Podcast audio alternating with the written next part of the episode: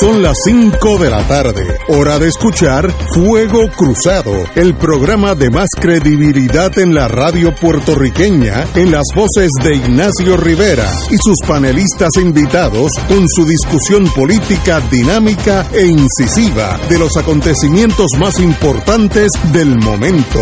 Fuego Cruzado comienza ahora. Muy buenas tardes, voy Girls de Fuego Cruzado. Marilu ya está, me dice que está estacionando, pero estamos aquí con el compañero, el señor presidente Hernández. Muy buenas, hermano. Muy buenas tardes, Ignacio, eh, y a todos los que nos escuchan. Eh, nada, empezando un martes con mucha pesadumbre, nostalgia, tristeza y conmoción con las cosas que están ocurriendo en nuestra patria. De verdad que el compañero Arturo Hernández y yo que estábamos aquí hablando antes del programa, uno se queda eh, triste, impotente ante los hechos que están corriendo eh, más allá de, la posibilidad de uno de hacer nada, porque uno es un ciudadano, yo no soy ni, jefe de la policía ni gobernador, y, y que uno puede hacer en torno a esta, esta realidad que nos acecha. La compañera Marilu Guzmán, que tal vez tenga algo que decir sobre lo que está pasando en Puerto Rico. Fíjate como lo digo, tal vez, no, fíjate como ella es así suave. Buenas, Marilu. Hola, buenas tardes a Arturo, a Ignacio, a Willy allá atrás y a todos los que nos escuchan. Bueno, yo quería, aunque estas noticias salieron el fin de semana, eh, y, pero son tan importantes y tan shocking en inglés, tan trascendentales, que, que, jamaquean el pueblo de Puerto Rico, eh, los asesinatos de una forma mórbida, cruel, eh, bárbaros de estas dos damas, y hay una apuñalada que sale en el, en el programa de en la prensa de hoy, página 7, Nuevo Día, apuñaladas 13 veces, esa ni, ni, ni tan siquiera ha salido en la en la en el mundo público, pero ¿qué sucede? ¿Qué es, qué es lo que propicia esta barbarie de unos a otros, puertorriqueños todos, mayormente hombres hacia las mujeres porque tienen la fortaleza física o, los complejos de inferioridad bárbaros. Yo no sé, yo en eso no, no soy psiquiatra. ¿Qué ha sucedido en este pueblo? ¿O esto siempre fue así y antes no salía a la luz pública y hoy sale? Yo, yo estoy tan perdido que no sé ni eso. Pero yo sé que, que en Puerto Rico esto es un síntoma de una sociedad decayente, etcétera. Yo a veces veo en casa la televisión española y en España pasa lo mismo. El feminicidio es una cosa fuera de control.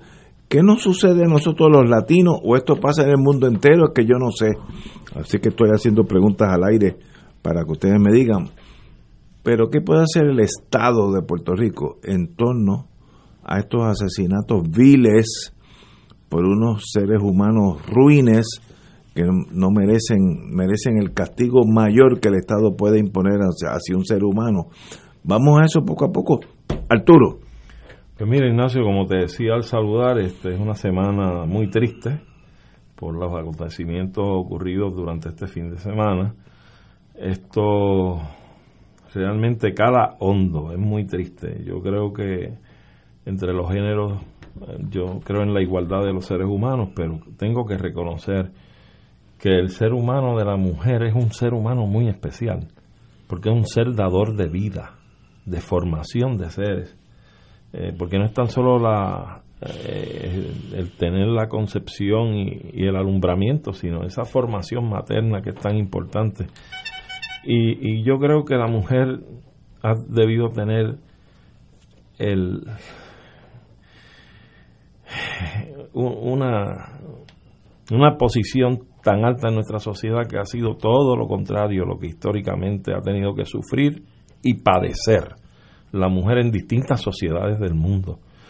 Y yo creo que estos avances que estamos dando en el reconocimiento de los derechos de la mujer y la igualdad de la mujer con el hombre en el acceso a los trabajos, la remuneración, la educación, en fin, en todos los derechos que a todo ser humano cobija y debe cobijar sin identificar su sexo o su preferencia u orientación sexual, porque somos seres vivos, seres humanos que amamos, lloramos, reímos y todos contribuimos de una u otra forma al desarrollo social y económico de nuestros países respectivos. Así que ciertamente hay un problema cultural que está incidiendo históricamente en este asunto, sociedades patriarcales, el machismo que tanto se menciona, las actitudes y, y, todos hemos sido víctimas de una forma u otra de discrímenes y de ya sea como actores o como recipientes del discrimen porque como es tan cultural, a veces hasta inconscientemente hay quienes hemos hecho expresiones que realmente salen del contexto de lo que debe ser el respeto y la igualdad entre los seres humanos. Pero ciertamente llegar a los escenarios, como tú apuntabas, de los asesinatos de estas jóvenes, de Keisla y de Andrea, este fin de semana de una forma atroz, impensable, ciertamente conmueve y estremece a uno y, no bastando con eso, durante esas mismas horas de esos eventos, el conocimiento de esos eventos, no se da tan solo el caso que tú señalas en Río Grande, que una dama es apuñalada en 13 ocasiones. Increíble eso. Y agolpeada, o sea, esa señora creo que tiene hasta fractura craneal, entre los golpes que ha recibido. Pero también en las inmediaciones de los outlets de Canova sí, también hay otro, caso de una agresión salvaje de un caballero contra otra dama. Y realmente esto es un problema sumamente amplio de muchas dimensiones que hay que empezarlo a tratar de una forma responsable, no tan solo por parte del Estado, sino por parte de la sociedad civil. Ciertamente a largo plazo podemos tratar de hacer los mejores esfuerzos para tener una educación con perspectiva de género en las escuelas, en los, en los currículos escolares, y yo diría que a todos los niveles es necesario hacerlo. Eh, y eso nos puede ayudar en varias generaciones futuras a que tengamos un ambiente mucho más sosegado de paz, de igualdad, de tranquilidad entre todos los seres humanos en nuestra sociedad. Pero mientras tanto, nosotros tenemos que bregar con la situación que nos sigue explotando con situaciones y casos como estos en la cara. Cuando menos lo esperamos surge una gravedad de un incidente como estos. Yo no sé si incluso, eh, y tiene varias etapas y, y varias facetas, ¿verdad? Porque no tan solo está el manejar el asunto con relación al auxilio a las víctimas. Eso es una cosa la protección a la víctima, este, el manejo de los asuntos en la etapa judicial, creo y veo muy positivamente en que ya a estas etapas hay que estar considerando la posibilidad de que en efecto hayan fiscales presentes en las vistas de regla 6 para ver asuntos de violencia doméstica e incluso expedición de órdenes de protección que son de naturaleza civil. Pues si no es un fiscal en ese aspecto, porque es de naturaleza civil, pues debe ser algún tipo de auxiliar legal que sí la pueda auxiliar a la víctima. Pero además, tenemos la situación de la prevención con las generaciones que estamos eh, funcionando en nuestra sociedad, que no estamos en edad escolar y que tenemos el dramatismo, ¿verdad?, el protagonismo de estos incidentes. Y me explico. ¿Cómo vamos a bregar entonces con las personas que ya están educadas de una manera, tienen una serie de deficiencias emocionales o de problemas y que terminan en casos como estos? Pues mira, yo creo que la tecnología, por un lado, nos puede ayudar mucho con códigos especiales en que ante una situación de emergencia tú puedas, de un artefacto electrónico como un celular, activar algún tipo de, de señal que pueda ser captada en algún lugar que pueda provocar que comparezca alguien en auxilio de inmediato, de inmediato, eso por un lado. Por otro lado, hay que ver la posibilidad de establecer códigos para que incluso las comunidades se involucren en estos asuntos. Es decir, si usted tiene de vecinos una pareja que usted ve que hay algún tipo de discordancia, etcétera, etcétera, usted debe estar ilustrado, educado, eh, y, capacitado para si usted ve un, una seña de violencia, una seña de peligro, donde sabemos que las víctimas en muchas ocasiones no, no proceden a dar los primeros pasos precisamente porque son víctimas de ese tipo de comportamiento y le infunden temor y le infunden inseguridad, le infunden incluso el sentido de culpa, que es lo peor del mundo. Entonces, pues debemos tener la posibilidad de, atender esta situación con un vecindario que tenga unos códigos y que al observar algún punto que sea peligroso para la, la, mujer o viceversa, porque puede darse el caso, se han dado, muy pocos, pero se han dado, pues entonces que se pueda activar un código donde estos vecinos puedan eh, eh, acudir a solicitar la ayuda. De hecho, la ley 54, si mal no recuerdo, ha sufrido enmiendas a esos efectos de que hay una persona particular que sí podría ir a, pedir auxilio a nombre de una víctima. Así que todo esto hay que empezarlo a engranar. Yo creo que lo más apropiado para trabajar de emergencia es una mesa amplia de muchos sectores que se, se convoquen para que puedan empezar a elaborar alternativas y a implantar en la práctica esas alternativas, con otro comité que vaya a supervisar la implantación de esas políticas que puedan adoptarse y una vez, y podemos empezar con modelos pilotos. Una vez esto corra y esté corriendo, entonces se puede legislar y tener un esquema mucho más estructurado. Pero aquí hay que actuar de inmediato, porque no podemos permitir que nos falte y se nos ausente permanentemente ni una mujer más. Totalmente de acuerdo, compañero. Compañera, usted que ha estado en ese mundo y usted es mujer, así que usted tal vez sepa de ese mundo más que nosotros, de verdad, es un tema tan complejo y a la misma vez tan sencillo que uno no sabe, eh, uno que es ciudadano, porque nosotros tres somos ciudadanos, yo no tengo el poder de agestar a nadie, em, si me lo dieran el mundo sería diferente, pero no voy a montar en eso.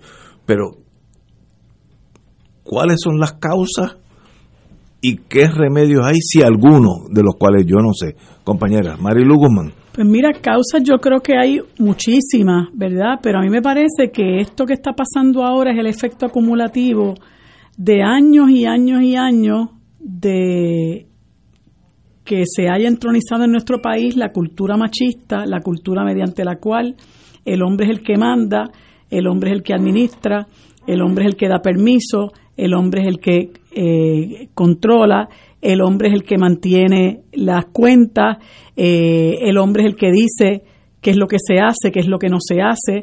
Eh, y pues llega un punto, ¿no?, en que hay un sentimiento de parte de un sector de nuestra sociedad que se creen que la mujer es de su propiedad eh, y que tienen derecho a hacer con esa mujer lo que ellos quieran cuando la mujer decide que no quiere continuar esa relación o cuando la mujer decide hacer cosas que el hombre no quiere que ella, no quiere que ella haga. Entonces esto que se está este, este eh, rasgarse las vestiduras y crujir de dientes en este momento con estos dos casos tan terribles es simple y sencillamente la la muestra del deterioro del tejido social de esta, de esta sociedad, que en este caso eh, en, en, particular está siendo, eh, eh, está siendo afectada enormemente precisamente por esa cultura machista en la que nosotros hemos vivido a lo largo de muchísimos años. Entonces, ¿qué pasa cuando tú te crees que la mujer es inferior a ti? ¿Qué pasa cuando tú te crees que tú puedes hacer lo que sea con una mujer?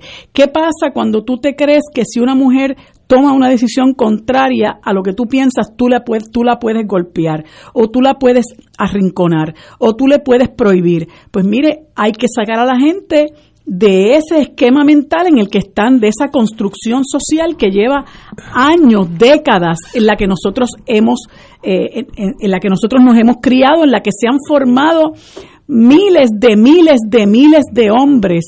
Y hay otros hombres que por azares del destino, que porque han sido eh, formados igual o porque han resentido precisamente esos patrones de, de la cultura machista, se han han resistido imitarlos y se han eh, eh, se comportan contrario a lo que a lo que la sociedad está acostumbrada a hacer.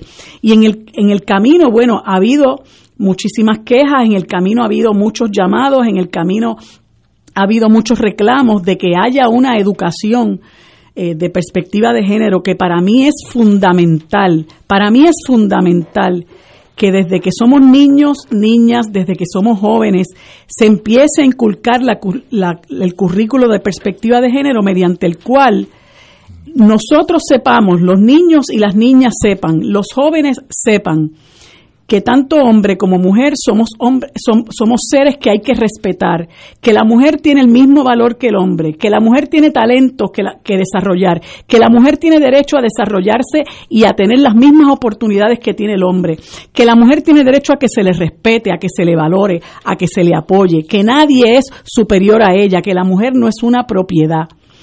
Entonces, esa, ese reclamo de que haya una un currículo de perspectiva de género inconcebiblemente ha encontrado eh, una resistencia enorme de unos, de unos sectores aquí que lo fomentan, no solamente al interior de sus colectividades, lo fomentan en las familias. Y entonces se resisten a que nosotros nos desprendamos de un, de un, eh, eh, de una costumbre tan, tan letal como es el, el, que el hombre es superior a la mujer y que puede hacer lo que sea con la mujer. Eh, a mí me da, me da, ¿verdad? Yo creo que en, en este momento no hay nadie que no esté hablando de otra cosa que no sea el asesinato horrendo de estas dos jóvenes, pero han sido muchas, muchas, muchas bajo los mismos parámetros, ¿verdad? Con la misma, con la misma visión de que eh, porque tú eres mi mujer, yo hago contigo lo que me dé la gana. Y como hablábamos aquí hace unas cuantas semanas, eh, es, es terrible que la mujer se vea amenazada, que haya, la mujer, ser mujer sea un riesgo en este país y que uno pueda enfrentar la muerte, la desaparición, la persecución, la tortura, el acoso, simple y sencillamente porque uno es mujer. Y ante eso uno lo que tiene es que educar no solamente castigar, uno tiene que empezar a educar y empezar a tener a empezar a establecer patrones diferentes, moldes diferentes. Yo leía eh, eh, hace un par de días una, una persona en una red social que decía que ella es maestra y por alguna razón los niños parece que eh, como esto nos ha afectado tanto y nos ha consternado tanto, pues la gente habla, los niños escuchan y parece que los niños empezaron a comentar el caso de esta joven Keishla, y uno de los niños de quinto grado, dice esta persona, para estar en quinto grado tienes que tener 10 años.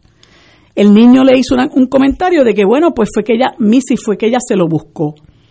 Cuando usted tiene un niño de 10 años, de apenas 10, de apenas 10 años, que es un niñito, que repite una cosa como esa es obviamente porque lo ha escuchado de los adultos.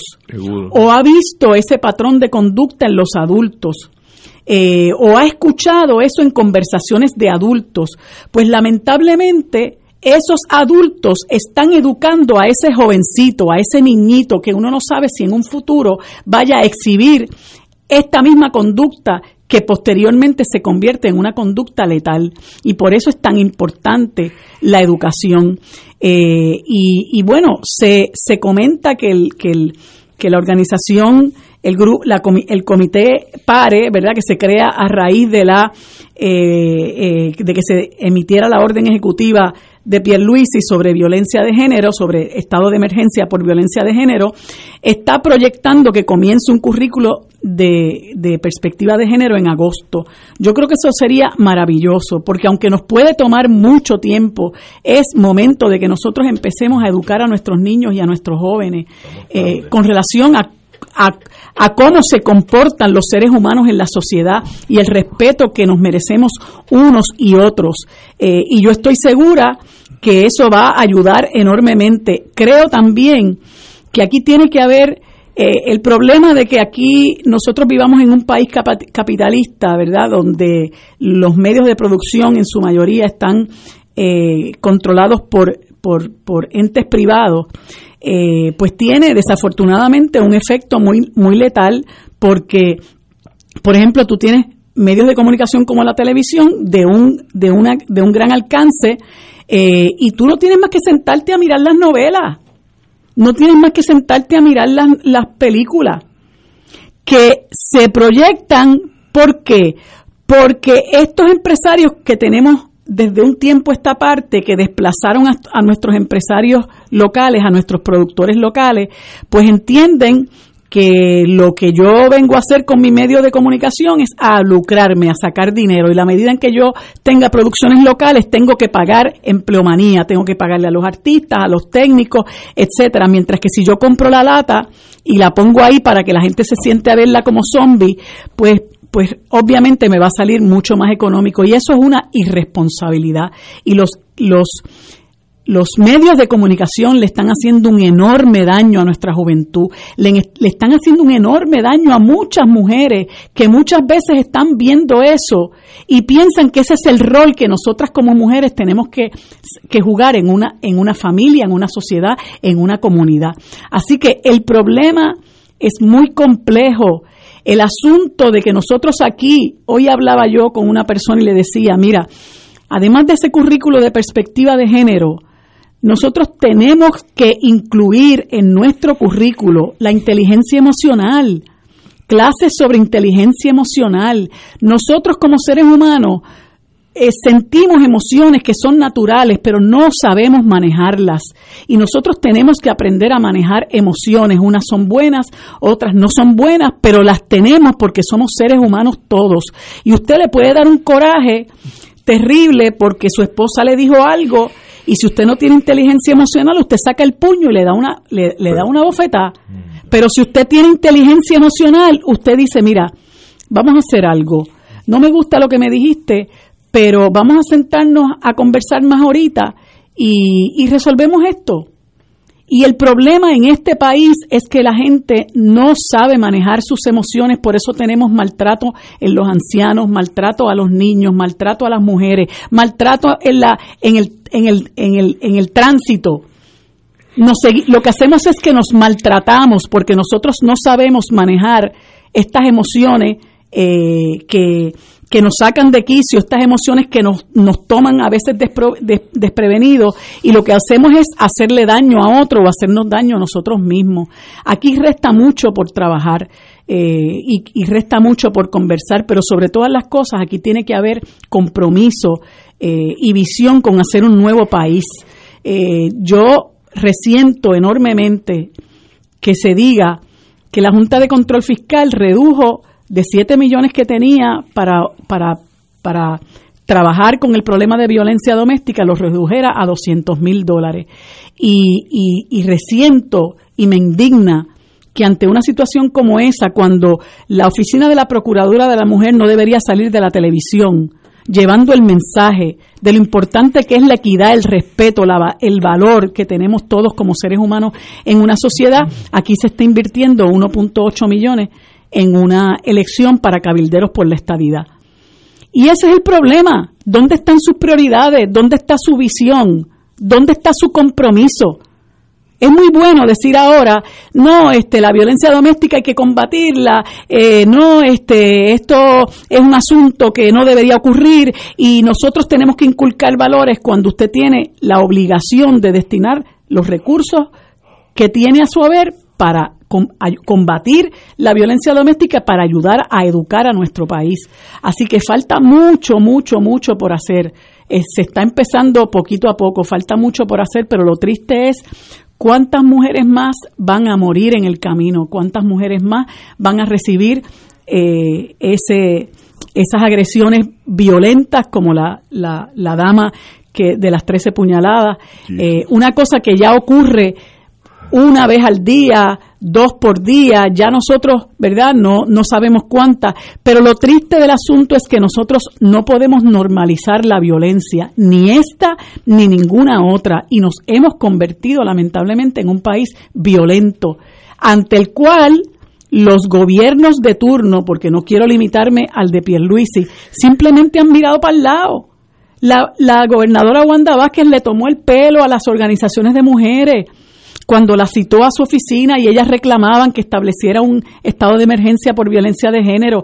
Y ella las atendió y se limitó a emitir una alerta que todavía nadie, sabe ni para qué sirvió. Hoy este es el resultado. Tiempo perdido. Mientras se, mientras se, se eh, conflagraba, no sé si esa es la palabra, perdónenme, mientras se conspiraba para adueñarse de 38 millones de dólares en unas pruebas fatulas, unas pruebas rápidas fatulas. Y ese es el problema en, en nuestro país, que los recursos no van donde deben ir, donde no hay compromiso realmente con un proyecto de país, donde no hay conciencia de que vamos por un camino muy peligroso eh, y que es momento de que nosotros, eh, como, decía, como decía el principito, eh, paren al mundo que quiero bajar, porque, porque sencillamente Puerto Rico se está convirtiendo en un país inviable, en un país invivible, en un país donde hay sectores de nuestra población y muy particularmente las mujeres que estamos en riesgo diariamente con estas bombas de tiempo en dos patas, como yo digo, que no saben manejar eh, la formación machista que tienen o no saben controlar sus emociones y hace falta que el gobierno intervenga, hace falta que se trabaje con una situación que es real. No se puede dejar esta gente al garete. Hay que trabajar con eso que está pasando en la psique del puertorriqueño y no podemos limitarnos única exclusivamente al, al castigo o a relevar jueces de sala. Eh, esos son eh, esos son parchos, vamos. Eh, nosotros tenemos que trabajar el problema de raíz y este es un país que no trabaja los problemas de raíz. Cuando la cosa se pone bien difícil, cuando ya vamos rumbo al precipicio, ah, entonces salen dos o tres a, a rasgarse las vestiduras, tenemos que hacer algo, pero en el camino son muchas, muchas las mujeres que han muerto. Tenemos aquí una pausa, continúo, yo voy a hacerle varias preguntas a la compañera aquí, porque como es una dama y ha estado en ese mundo, para nosotros los que estamos en el otro lado de la, del Amazonas, se nos hace para mí incomprensible lo que está pasando. Yo estoy totalmente perdido. Tal vez Marilu nos pueda ayudar a comprender el problema. Vamos a una pausa. Fuego Cruzado está contigo en todo Puerto Rico. ¿Tienes cáncer de páncreas o del pulmón? Si has recibido terapia y el cáncer continúa avanzando, no pierdas la esperanza. Existen nuevas terapias basadas en el perfil molecular para pacientes de cáncer de páncreas o pulmón. Estas están disponibles en Puerto Rico únicamente en Pan Oncology Trials. Llame hoy al 787-407-3333. 787-407-3333 e infórmate. Recuerda, no tienes por qué sufrir, pues Pan Oncology Trials tiene la solución que andas buscando. 787-407-3333. La tecnología avanzada al cuidado de su salud tiene un nombre. Advanced Imaging Interventional Center. Siempre con innovadores servicios en radiología diagnóstica y un personal certificado brindándole confiabilidad con resultados más certeros en todas sus pruebas. Ofrecemos MRI, tomografía computadorizada, angiografía digital, neuroradiología, sonografía y ahora con nuestro nuevo servicio avanzado de PET-CT para pruebas de alta eficiencia. Advanced Imaging, edificio Arturo Cadilla, Centro Médico San Pablo Bayamón, 269-2442. Cómprame un sistema solar y escúchame aquí en Radio Paz. Todos los viernes a las 4 y 30 de la tarde te espero para que me cuentes tus inquietudes acerca de placas solares con baterías. Comunícate conmigo, soy Luis Enrique, al 787-536-7938 de Solar Store. Cómprame un sistema solar. Todos los jueves Radio Paz y la Administración del Seguro Social te ofrecen un espacio informativo para orientarte y aclarar tus dudas sobre los derechos, requisitos y obligaciones para poder disfrutar de sus beneficios. Plantea tus preguntas por el 787-300-4982 y conoce antes que nadie los detalles concernientes a cambios y nuevas regulaciones, escuchando todo sobre Seguro Social con Víctor Rodríguez los jueves de 2 a 3 de la tarde por Radio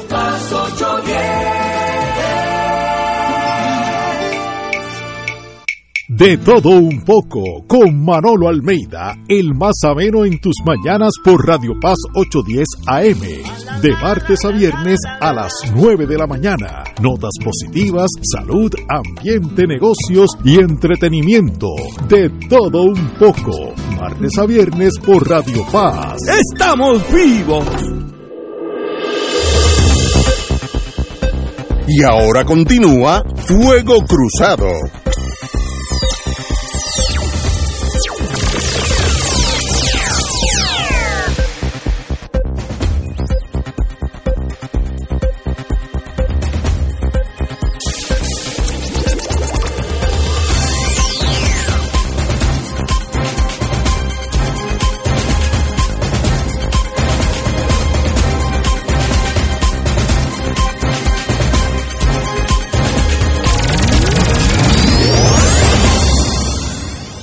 Regresamos, amigo y amiga Fuego Cruzado. Bueno, Mira, Ignacio, yo quería señalar brevemente, brevemente, sé que vas a interrogar a... no, yo tengo que pero, contrainterrogar a pero- la única fémina aquí, güey. Yo, yo no entiendo ese mundo lo que decía de ahorita, crueldad. lo que ustedes apuntaban, o sea, esto es un mal que no es tan solo de nuestra sociedad, también en otros países. Estaba yo accesando hace unos segundos atrás que la Oficina Europea de Estadística, entre los años 17 y 18, fíjate las sumas que da, 601 mujeres asesinadas en un año en Francia, En Francia. 380 Jesus asesinadas Christ. en Alemania, Wow. 227 en Reino Unido y 142 en Italia. Para que tú veas, son países mucho más grandes que el nuestro. Oh, eh. Pero naturalmente, o sea, es un mal que sigue y no sé la tangencia que pueda tener porque el Reino Unido, pero con la cuestión de los latinos, ciertamente hay un problema histórico, cultural, que trasciende naciones. Ahora, va- vamos a interrogar aquí a la compañera. Eh, vamos, vamos a una, eh, ese que están oyendo es el compañero, el compañero Ruiz Delgado, sabe que lo tenemos aquí para otra cosa y, y tal vez lo, lo metamos en este bollo. Pero yo llegué a Puerto Rico hace 20, 25 años, no sé. Y entonces yo oía los políticos hablar que había que enseñar en las escuelas, antes no se llamaba perspectiva de género, habla- salud, una cosa exacta. Sí. Ok. Yo cogí clase de salud en la escuela superior. Y llevo 25 Buenísimo. años oyendo eso y nada se ha hecho, Pero Yo nada. creo, que se- yo creo que eso ya no está en el currículo. Hay muchas cosas que se han eliminado de los currículos. Ok. Yo no- y tú no crees, y tú no crees que es crucial para los políticos no, no dar un discurso eh, con lágrimas en los ojos y bajar las banderas, lo que sea. ¿Tú no crees que es necesario enseñarle a las próximas generaciones los problemas entre los hombres y las mujeres, cómo se, eh, cómo se llama esta perspectiva de género, o el nombre que tú quieras, para que ese nene que hoy en día está entrando a- en agosto, entra a primer grado, cuando termine en el grado 12, tenga un conocimiento muy superior a lo que tenían las generaciones de nosotros, que éramos totalmente ignorantes en ese aspecto, entre hombres y mujeres. Eh, y los políticos nuestros, de los dos partidos gobernantes, voy a ser ahora imparcial, no han hecho nada desde que yo llegué a Puerto Rico. Yo, yo era puertorriqueño, soy puertorriqueño, pero regresé a Puerto Rico hace poco, digo, hace poco, hace 20, 25 años. Nada se ha hecho, discurso, y cada vez que matan dos o tres mujeres, los políticos salen. ¿Qué han hecho? Ese muchacho que entra en agosto a, a primer grado va a tener una educación mínima para que él entienda la diferencia entre Ignacio Rivera y Marilu Guzmán, aunque somos seres humanos, tenemos derechos, somos diferentes porque tú tienes otro rol, tú tienes un rol de gestación que el hombre ni entiende esas cosas. ¿Y por qué nada pasa? Llevamos 30 años Bueno, hablando nosotros- de la nada y nada pasa. Nosotros estamos estamos escogiendo como nuestros gobernantes gente aquí que gente a quienes eso no les importa, gente que tiene otras prioridades, gente que lo que viene es a buscar eh, que privatizar, gente que lo que viene es a darle oportunidad a sus amigotes, gente Pero- que lo que quiere es acercar a Puerto Rico a la estadidad. Pero la estadidad no es matar mujeres. Pues por eso te digo, pero, que- que pero no, no, puede yo- ser la prioridad, no puede, ser- yo no no puede llegar al punto de la obsesión, porque pero- nosotros eh, tenemos ahora un problema, porque tenemos un tenemos un gobernador obsesionado y una comisionada residente obsesionada, entonces en el camino nos el país se desangra, Pero- entonces las miras de ellas de ellos están en otros sitios. Pero aunque estén obsesionados, ¿tú no crees que este agosto, que esto ya mismo, eso es pasado mañana, debe haber el principio de la enseñanza de la diversidad de los géneros? Lo básico, estamos hablando el, el año uno, cuando llegan los muchachitos a primer grado. ¿Tú no crees que eso, eso no es tan difícil de ejecutar? ¿Para qué está el Departamento de Educación? ¿Qué Bueno, hace esa gente bueno, allí? Porque lo que pasa también, como yo lo veo, es que aquí hay un sector que se llama el sector fundamentalista religioso, que tiene unos intereses muy particulares, que promueve esa falta de equidad entre los géneros, que promueve incluso al interior de sus propias iglesias eh, la superioridad del hombre. Yo no te voy a decir la sec- no te Jesus voy a decir la religión ahora, no, No, te voy yo- a decir la religión. yo te la puedo decir. Yo tenía una, yo tenía una cliente que fue a mi oficina un día y me pidió que yo le ayudara con el asunto del divorcio, pero ella no podía, no había podido sacar al marido de, de la De casa. casa. Y, y otro amigo me refiere a este caso y yo empiezo a orientarla. Y ella me dijo que un grupo eh, lo que pasa es que si, si digo si No, digo no, sí, cómo sí, los sí, cómo los catalogan se va a saber rápido cuál es la religión.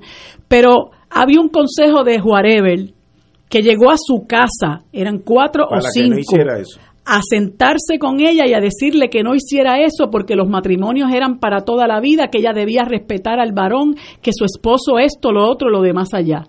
Y esa mujer lo que hacía era, ¿verdad? Perdonando, cogiendo galletas del esposo. Pues afortunadamente ella logró empoderarse de, de muchas maneras y ella logró salir del individuo, logró divorciarse, pero ese es el problema. Aquí hay unos sectores que fomentan esa desigualdad, que fomentan esa disparidad, que fomentan esa inferioridad de parte de la mujer. El culto a la obediencia, tú tienes que obede- obedecer a tu esposo. Bueno, hasta el 1900, hasta finales del 1970, eh, de la década del 70, perdón, aquí había unas disposiciones en el Código Civil donde se establecía que el marido era el administrador, el administrador Sí, de la sociedad sí, gananciales e incluía una disposición que decía la mujer llevará el apellido del marido. Así era. No me Y usted tenía Sí. que vivir No, donde sí, su marido estableciera el Sí. domicilio. Sí. Además, No un ejemplo que, que en muchas ocasiones eh, da la compañera Rivera Lacén, hasta hace unas décadas, el marido podía legalmente, legalmente violar a su mujer, porque la disposición legal de la violación decía que era acceso carnal con mujer que no sea la propia. ¿Y qué quiere decir eso? Que si es la propia yo la puedo violar. Luz verde. Todas esas cosas se, se, se avalaban por el, por el ordenamiento jurídico. Imagínate tú, si la propia ley, esa es la visión que crea, si esa es la construcción eso- social que avala, que avala El la- Estado. el Estado, ¿verdad? En sus cuerpos de ley, que tú vas a dejar para las para los núcleos familiares. Pero eso no es la obligación del Estado enseñar Sí, sí. vía educación y romper esas, Sí, esa- sí, pero- esos atavismos de- del siglo Pero tenemos, tenemos un problema grave sobre ese asunto que tú planteas. Fíjate, inténtate, vamos, vamos a ir directo al grano. Inténtate desde mañana prohibir los programas de televisión donde se menosprecia a la mujer, se chacotea a la mujer, se utiliza a la mujer. Yo creo- Entonces, dime en qué problemas te vas a meter Pero el- con este sistemita pero- que nosotros vivimos el- amarrado a los americanos del norte, porque es una cuestión de libre empresarismo y eso es libre- libertad de expresión y es una libertad artística. Entonces, ¿dónde- Pero- va- vamos a Suiza o a Suecia a ver cuántos casos de feminicidio hay allí. Pero tú puedes, Países educados, tú puedes comenzar en agosto sin grandes eh, Cambios. erogaciones de dinero. A enseñar lo básico. Mao Zedong Sí, dijo, empezar. las grandes caminatas empiezan con el primer paso y es verdad. Y para eso estamos es todo en la vida. Enseñen lo básico en agosto y en el otro agosto pues enseñen un poquito más, pero si nadie empieza nada, seguimos y vamos a estar aquí cuatro años en este programa diciendo a la semana pasada mataron a 14 entonces nadie pasa. Y los políticos no tienen responsabilidad sobre esto. Pero eh, Ignacio, pasa lo mismo. ¿Qué hace esa pasa lo mismo con el problema de narcotráfico. ¿Cuántas veces aquí no se ha discutido? Yo recuerdo que aquí hubo en el cuatrienio de, de Alejandro García Padilla, aquí hubo unos intentos de despenalizar el uso de la marihuana. Y aquí se celebraron una serie de, foros. Incluso vino quien en un momento dado, me parece que fue el ministro de Salud de Uruguay, que es el, eh, el esposo de, de la, de la querida amiga Marcia. Marcia Rivera. Sí. Eh, y estaba Miguel Pereira y no recuerdo este que otros legisladores, yo me parece que Eduardo Batia estaba a favor de eso, no recuerdo, puedo equivocarme, eh, y eso no llegó a ningún lugar. Entonces tú tienes el ejemplo de Colorado, tienes el ejemplo de, de Portugal, tienes experiencias, ¿verdad? De las que puedes echar mano para que tú digas, pero ¿por qué no? Si nosotros aquí lo tenemos que estar haciendo mal porque nosotros vamos barranco abajo, porque aquí la criminalidad cada día es peor, porque la- el, el negocio de narcotráfico nos mata a nuestros jóvenes, nos desangra el país también. Hombre, estamos invirtiendo recursos en que te arresten un muchacho que tiene una once marihuana y 300 pesos encima.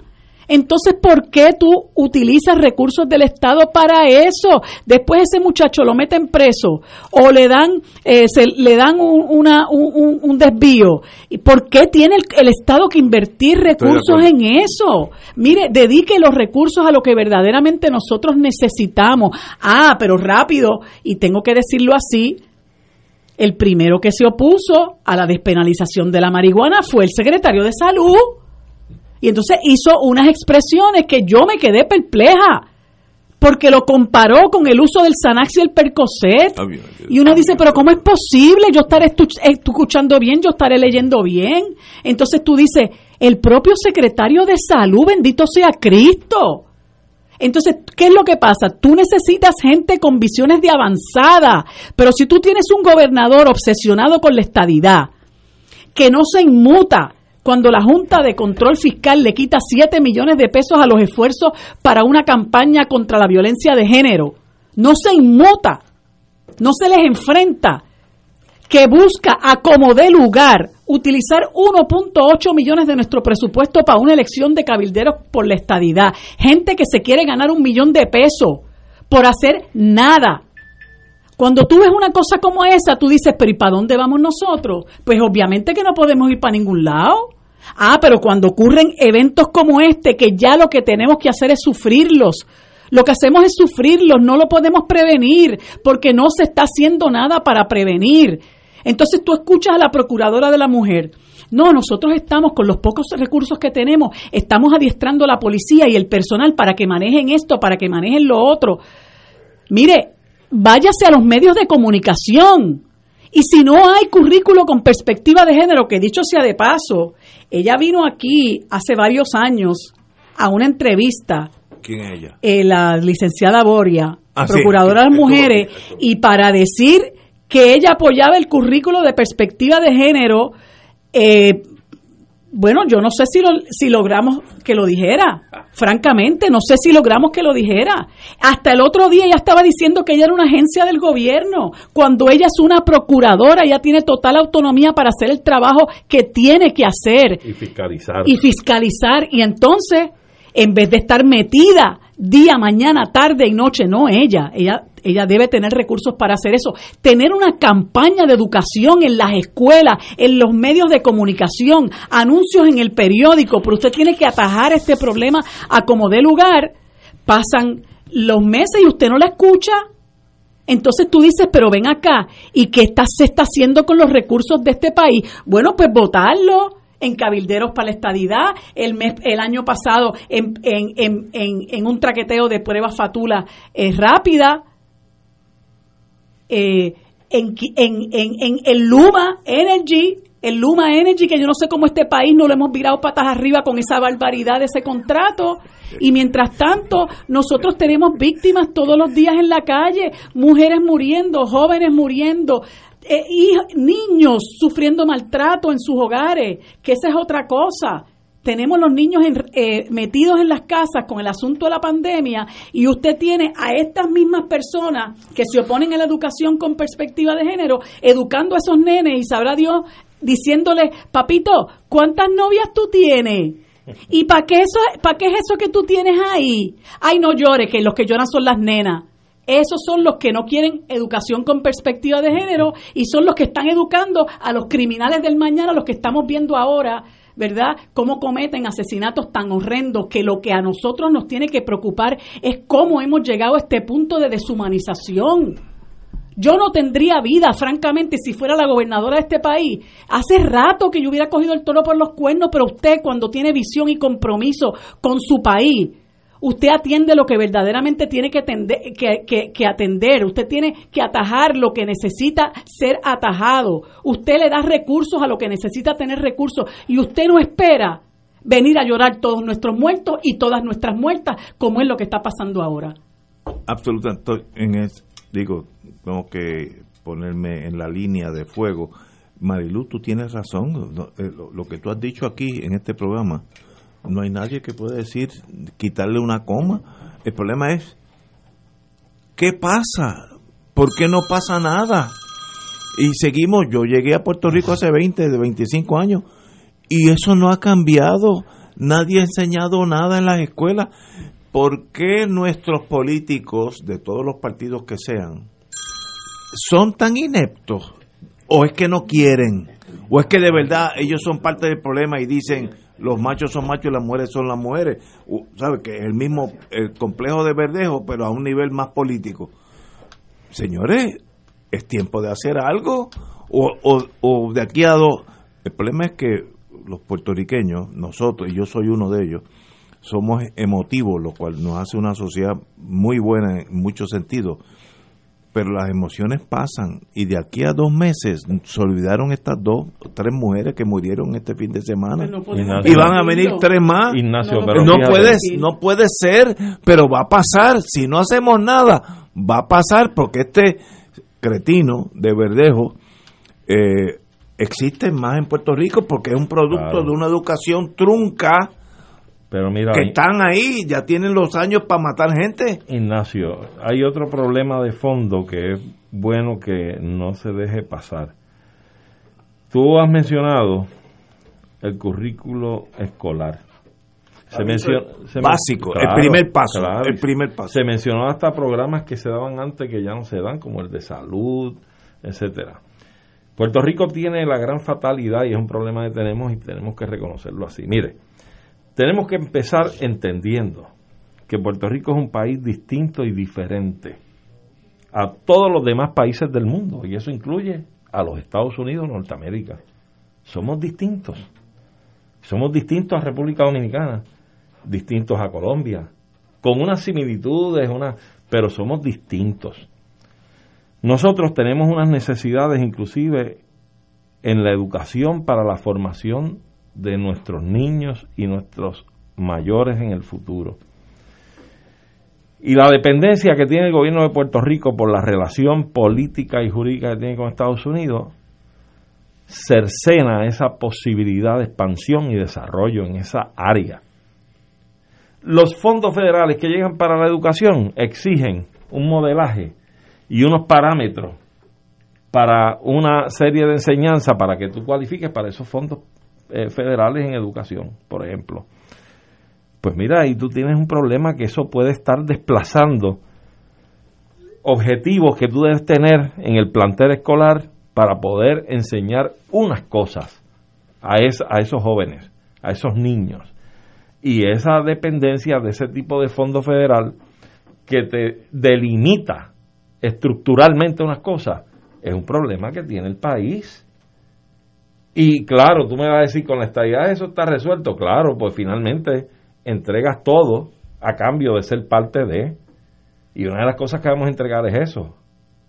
nuestra individualidad como pueblo, como pueblo distinto y Pero la estadía no tiene que nada que ver con el abuso. No, no, no, no, no, no te estoy hablando con la con los esquemas y los parámetros ah, para la formación de seres humanos y Ese ciudadanos. Ser humano, si nosotros fuéramos estado estaba matando a la misma gente porque son un producto de una educación trunca eh, con unas deficiencias, yo no sé ni cómo describirlo, pero el estatus no tiene nada que ver con esto. Esa gente. Tiene que ver con mucho. No, no, si, si nosotros fuéramos una república, esta gente no estaría matando a esta señora. Seguro que la estarían matando. porque son los mismos. A lo mejor no. no, pero, pero el estatus no. tiene. Esto es un defecto de una educación de tal vez cientos de años. sí, pero también de un modelaje. Porque en España, república, en España tienen el mismo feminicidio España es una cosa bárbara. pues algo cultural entonces. Pero ¿sabes lo que pasa, este Ignacio?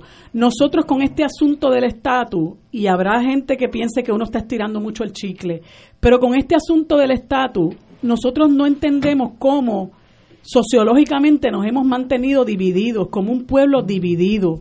Entonces se siembra el odio entre el que, el que es estadista, estadolibrista e independentista. A los que somos independentistas nos tildan hasta, de que nosotros queremos eh, quemar el país. Eh, escuché a una, a una persona este, que, que, que que, que escribía que ella no creía en la agenda comunista de la colectiva feminista Mira hasta qué punto, hasta qué punto ha llegado aquí, ha llegado aquí la demagogia. Ahí está en Twitter, no la voy a mencionar porque no merece la pena. Envíamelo para Pero sí, eh, pero porque no merece la pena. Pero cuando nosotros, cuando existe este tribalismo entre nosotros como puertorriqueños, cuando aquí hay gente que invierte tiempo en promover el discurso de que nosotros no somos país, de que nosotros no somos nación obviamente esa separación se ahonda, se agrava más aún, se hace más profunda, una separación entre nosotros que a nosotros nos pudiera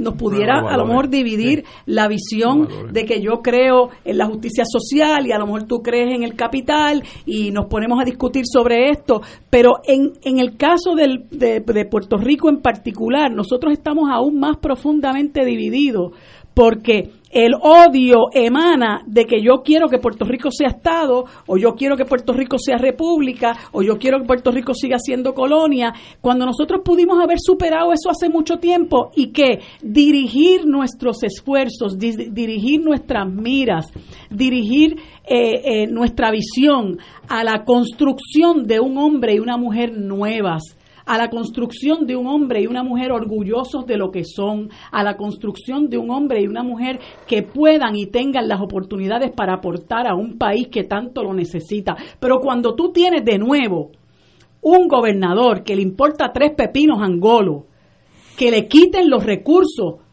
a la posibilidad de, de, hacer trabajo por la educación con perspectiva de género, combatir la violencia de género, para que le den esos 7 millones de pesos a otra cosa, incluyendo a Luma, o que tú... A los acreedores. O que me, a los acreedores, los que sean, o que me den 1.8 millones para yo tener mi, mi charada de, de elección, electores de cabilderos por la estadidad. Perdóname, tú no tienes compromiso con el país Tú no puedes gobernar un país con esa falta de seriedad, porque tú estás contribuyendo a quitarle los recursos a lo que verdaderamente lo necesita. Y esas cosas hay que, hay que discutirlas también. Y nosotros tenemos esa, esa terrible maldición encima, digamos. Cuando todo el mundo ha resuelto ya su problema, salvo algunos que otros territorios contaditos, que todo el mundo no tiene esta discusión de si de para dónde yo voy, de dónde yo vengo, si yo soy o no soy puertorriqueño, si soy un ciudadano americano residente en el territorio, si soy o país o no soy territorio. ¿Cuántos países en el mundo han superado esa discusión ya? nosotros, pues todos prácticamente, nosotros estamos involucrados en eso todavía. Entonces ese Teirijala nos quita fuerza, nos quita poder, nos quita compromiso para luchar por nosotros como, como colectividad, para luchar en, en favor de echar hacia adelante esto que llamamos Puerto Rico, esto que para muchos de nosotros en nuestro país, en nuestra casa, en nuestra nación y la tenemos que defender con todos los, recursos humanos que tenemos adentro. Eh, y, es, es, cierto, hay muchísimas repúblicas con problemas terribles de feminicidio, terrible, pero eso también tiene que ver con cómo se, con la visión de ese país. Si usted lo que quiere es priorizar en entregarle su país a las grandes empresas, ¿verdad? A lo mejor a usted no le importa ni el ambiente, ni la gente, ni le importa la pobreza, le importan un montón de cosas que han creado también ebullición. Y eso es lo que tú ves que está pasando en lugares como en Honduras, como Guatemala. Ahora mismo hay un genocidio en Colombia. Lo que, lo que pasa en El Salvador, ¿verdad? Donde tienes un individuo ahí que ya se, que se, que se cree que es virrey y ya se quiere quedar hasta con la rama judicial que es Nayib Bukele, al que muchos celebraban, ¿no? Este, esos son otros problemas, pero es, el problema de la gente eh, con la visión neoliberal, con la gente que no tiene compromiso con el pueblo y desafortunadamente muchos pueblos todavía no saben escoger sus gobernantes. Mira lo que acaba de pasar en Ecuador que escogieron al banquero Guillermo Lazo, que, que obviamente va a administrar el Ecuador como si fuera un banco, como si fuera una empresa, porque se escogen personas que no saben la diferencia entre un país y una empresa privada. Desafortunadamente, esa gente ya resolvió el asunto de su identidad nacional y todos están en, en, en, su respectiva nación y no les vengas a decir ni a proponer que sean Estado de los Estados Unidos porque sea derecha o sea izquierda, muchos de ellos te lo van a rechazar, ¿verdad? Como no sea, ¿verdad? Siempre hay sus aberraciones, pero en el caso nuestro, en el caso nuestro, parece mentira que todavía nosotros estamos en el medio de esa discusión que nos fracciona, entonces nos quita poder para trabajar por aquello que realmente hace falta trabajar. Pero el estatus político actual no limita que en agosto, cuando regresan estos cientos de miles, haya un mínimo de enseñanza. Claro, estamos de acuerdo. Es, el primer paso. Claro. Luego damos el segundo, pero, nada ha pasado. Yo estoy oyendo esta misma discusión, discusión hace 20 años y nadie ha dado un tajo. No es, no es tiempo de hacer algo. Al contrario, han quitado, eh, eh, del currículo clases como la educación física, la bellas artes, creo que salud, este historia de Puerto Rico la quieren la quieren también este cercenar, ¿entiendes? Eso de eso es que hablo, pregúntale a un muchacho en la calle quién es Eugenio María de Hostos y el doctor Ramón Emeterio Betance. Todo es por diseño. Amigos, amigas, tenemos que ir a una pausa, pero a continuación un mensaje de Water Life. Muy buenas tardes, Ignacio. Muchas gracias por eh, eh, recibirme en el programa. Y así mismito es. Tengo un mensaje muy importante para nuestro público. Es una noticia de última hora, como dice nuestra gente de Waterline, y es como un juego de, de ¿sabes tú? Pues mire, ¿sabe que el agua que llega a nosotros a nuestras casas, existe un contaminante llamado trialometano, que es causante de cinco tipos de cáncer. ¿Sabías que el agua de botella contiene más de mil unidades de microplástico que causa cáncer, enfermedades cardíacas, abortos, autismo y otras enfermedades? Pues eso sucede porque ustedes saben que nosotros compramos esta botellita de agua, en esa botellita plástica esa botellita ha estado corriendo por toda la isla, cogiendo calor, la ponen en almacenes con una temperatura que no es la que deberían tener y claro está, el plástico va a estar soltando el cialometano, que es lo que causa enfermedades. Hay que beber agua en, en bases de cristal, pero para eso está la gran familia de Waterlife con una solución. Solo tienes que llamar al 787-945-2109.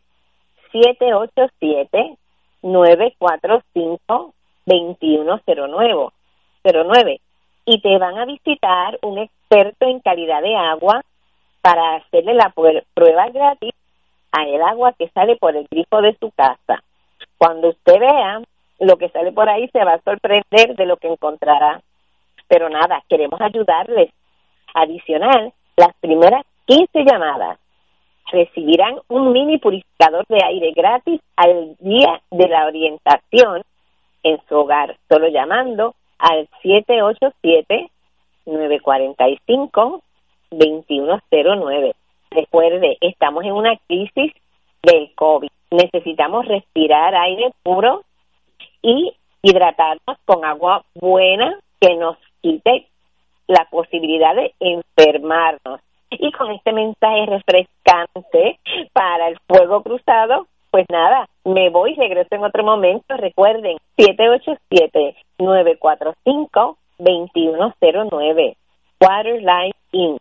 Agua pura, vida sana. Gracias. Fuego Cruzado está contigo en todo Puerto Rico. Aquí la llama se enciende cada tarde a las 5 porque escuchas Radio Paz 810 AM, WKBM San Juan y retransmite en diferido WOROFM Corozal San Juan, la Casa de Fuego Cruzado, el programa de más credibilidad en la radio puertorriqueña. Ser rotario es vivir la alegría de servir a los demás, a la vez que cultivas la amistad y el compañerismo sin límites y descanso. Mensaje del Club Rotario de Río Piedras.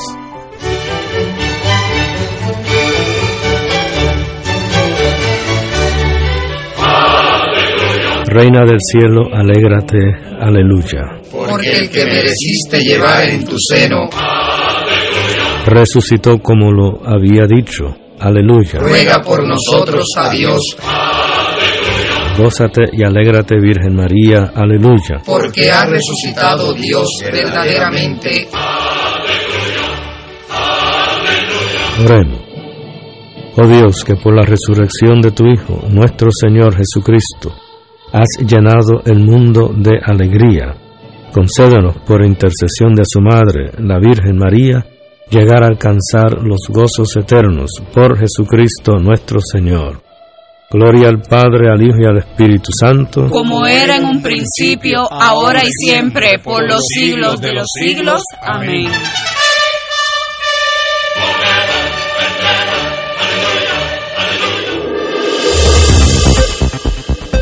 Y ahora continúa Fuego Cruzado.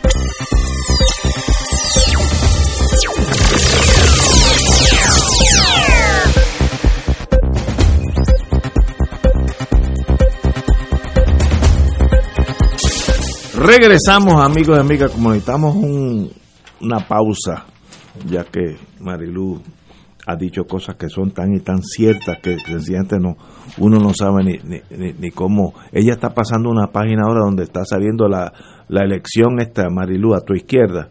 A tu, Marilu, a tu izquierda hay una página. ¿Tú vas a ir a votar ese día? Hay una, una. Hay una página entre amarillo y blanco. En qué página el nuevo día está Ese, eh, la 13 la 13 eh, número de mala suerte oye sí están abogados a que van a tener un problema. Bueno anyway vamos a un mundo laboral que yo creo que es más importante. Digo no, no nada es más importante de lo que hablamos anteriormente pero es una un, un, un, un área bien importante porque nos afecta a todos que somos trabajadores, one way or the other, todos, los de arriba y los de abajo, somos todos trabajadores. Y tenemos con nosotros el amigo y hermano de muchos, muchos años, eh, Rui Delgado Saya. Me acuerdo cuando era secretario del trabajo y yo iba allí a sentarme en su escritorio a hablar cosas y él me miraba con unos ojos y este gánster, ¿qué hace aquí este muchacho? Yo, yo representaba unos unos intereses creados y unos grandes intereses. No, y, y, él se daba cuenta, ese muchacho era inteligente, ese Ignacio suave. Desde entonces nos hicimos amigos y somos hermanos en el día de hoy. Qué bueno que estás aquí, Rui. Gracias por la invitación siempre. Bueno, Buenas dime, tardes a todos. ¿Qué está pasando? Creo que hay unas enmiendas o hay unos amagues de enmiendas a la ley que derogó muchos de los de los derechos que teníamos los trabajadores. Hay rumores, pero como nadie sabe lo que está pasando, por eso es que tú estás aquí. Dime por dónde vamos. Bueno, para comenzar, pues como yo estoy seguro que la mayor parte de la gente en Puerto Rico sabe, eh, pues bajo la teoría de que para enfrentarnos a la crisis económica, a la crisis económica que pasaba Puerto Rico y que sigue pasándola, eh, en el año 2017, aunque eso comenzó desde el año 1995, esa teoría de que pues Puerto Rico tenía le daba demasiados derechos a los trabajadores y para resolver la crisis económica, esa, esa situación tan difícil, lo que había que hacer era quitarle derechos a los trabajadores. ¿Mm? Los de esa teoría, ¿En, pues. qué año estamos hablando? Más eso empieza en el 95, 95, continúa en el 98 y después en el 2017. Cuando uno mira las estadísticas, todo, toda esa teoría se cae al piso porque realmente no hemos avanzado nada. Al contrario, estamos peores. estamos peores. Pues con esa, con esa situación, pues hay un consenso bastante grande de que hay que cambiar la situación porque esto no tiene sentido. Eh, Este es uno de los pocos países del mundo que, pues, que para atender una crisis lo que hace es quitarle derecho a los que menos tienen. O sea, eh, o sea, no es cuestión de, de quitarle a los que más tienen, pues vamos a ser proporcional, pero no es quitarle solamente a los que menos tienen, o sea, con eso no resolvemos nada, y eso es lo que es lo que ocurrió. En estos últimos cuatro años, no hemos visto ninguna mejoría, al contrario, hemos logrado ¿eh? que el trabajo deje de ser atractivo. El puertorriqueño de hoy tiene dos opciones, montones de puertorriqueños, lo que han logrado es descubrir dos opciones. O se van para Estados Unidos, donde le van a dar un salario superiorísimo al que reciben en Puerto Rico, ¿eh? donde tienen mejores oportunidades de empleo, o se queda con las ayudas sociales y el desempleo. Esas son las dos opciones. Hay un montón de ofertas de empleo. El trabajador llegó a la conclusión de que este trabajo que, que se pasa en Puerto Rico, pues no tiene ningún atractivo. Al contrario, irse a trabajar para recibir mucho menos de lo que recibe con las ayudas sociales y arriesgarse a contagiarse con el COVID-19, pues no tiene ninguna, ninguna solución. Eso no presenta ninguna solución para el puertorriqueño de hoy, especialmente para el joven. Pues se presentaron varios proyectos, cuatro proyectos de ley en la legislatura para tratar de atender esa situación. Los cuatro decían que era para dejar sin efecto la ley 4 del 26 de enero del 2017, que era para restablecer los derechos que esa legislación había quitado. Bueno, el primero que aprueban en la legislatura es en la- el proyecto de la Cámara número 3, y ese es el que pues se le dio más atención aparentemente y resultó que en vez de restablecer todos los derechos que se habían quitado pues restableció algunos y quitó otros y perjudicó otros. Ese es el resultado de ese proyecto de ley. Que ahora pasa al Senado y esperamos que en el Senado se percaten de los errores que tiene ese proyecto que nada ayudan a los trabajadores. Ahora, sí tiene cosas buenas y entonces uno pues te encuentra en la disyuntiva, o sea, ¿qué hago? Pues, una, una opción puede ser, mire, vamos, que los aprueben con las cosas buenas, que traten de no, de no, de que no pasen las cosas malas, que ese es el primer paso, porque va- van a tener que presentar más proyectos porque realmente no resuelve. Eh, el proyecto de la Cámara, según fue aprobado el sábado, pues restablece el derecho a vacaciones. Eh, que tenían los 15 días, día y cuarto. ¿Eso lo habían bajado a qué? ¿A cuánto? a mediodía y después a, a mediodía, de- entonces era después este era tres cuartos de día, después un día y después día y cuarto, pero tú tenías para conseguir día y cuarto, tenías que estar 15 años trabajando en la empresa para poder tener día y cuarto. Eh, Es Es una- un atractivo tremendo, es un atractivo tremendo, sí, una cosa. La ética del trabajo en Puerto Rico está en una crisis hace años, hace años, la ética del trabajo. Esa es la reforma laboral de Ricky Cuando Rosselló. tú ves el periódico de las últimas páginas, antes de los deportes, un poquito, yo creo que está después de los muertos, los asuntos de trabajo. Sí. Esa es la importancia que se le da, un reflejo de la importancia que se le da. ¿Ve? Una cosa que se restableció fue el derecho a vacaciones. ¿M? Y también se estableció algo que no existía eh, eh, eh, como consecuencia de la ley 4, que es que las personas que trabajan entre 90 y 115 horas también acumulan medio día de vacaciones. ¿eh? 115, Esos son los bajaron el a tiempo parcial. a- lo que llamado a tiempo parcial. Bajaron la- el requisito de 130 horas que antes existía por la ley 4 para acumular vacaciones, lo bajaron a 115 horas 130 horas al mes. al mes. Ah, Baja a 115 horas, como fue toda la vida, ¿eh? para gran parte de los trabajadores, y entonces establece que 90 a 115 horas, mediodía. Ese es un logro, me parece a mí, es establecer en gran parte eh, el derecho a Está vacaciones. en, la- en esta legislación pendiente. Sí. Ok. Otra cosa que se restablece es el bono de Navidad. El derecho al bono de Nueva regresa a los requisitos que habían antes, las 700 horas, el 6% para empresas con 20 empleados o más y 3% cuando las empresas no, no cumplen los requisitos del Y, número y de eso se, ale- se había eliminado. Se había eliminado, se había hecho bien difícil. Para tener derecho a los 600 pesos que se establecían con, con 10 mil dólares de salario, había que ganarse 32 mil pesos. Que casi Ningún, claro, claro. Muy pocos nada. trabajadores iban a devengar 32 mil pesos y van a recibir 600 pesos de bono. Porque Y- se, se redujo al Wow, 2%. wow. Ok.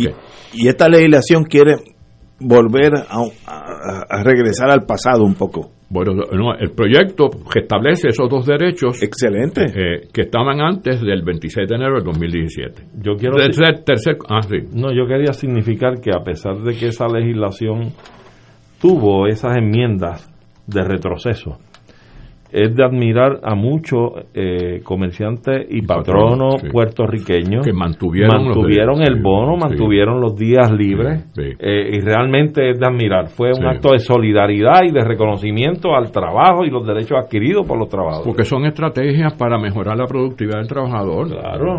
Para que el trabajador esté en buenas condiciones de producir. Una tercera cosa que se establece es que el, se cambia la forma en que se computan las horas extras diarias.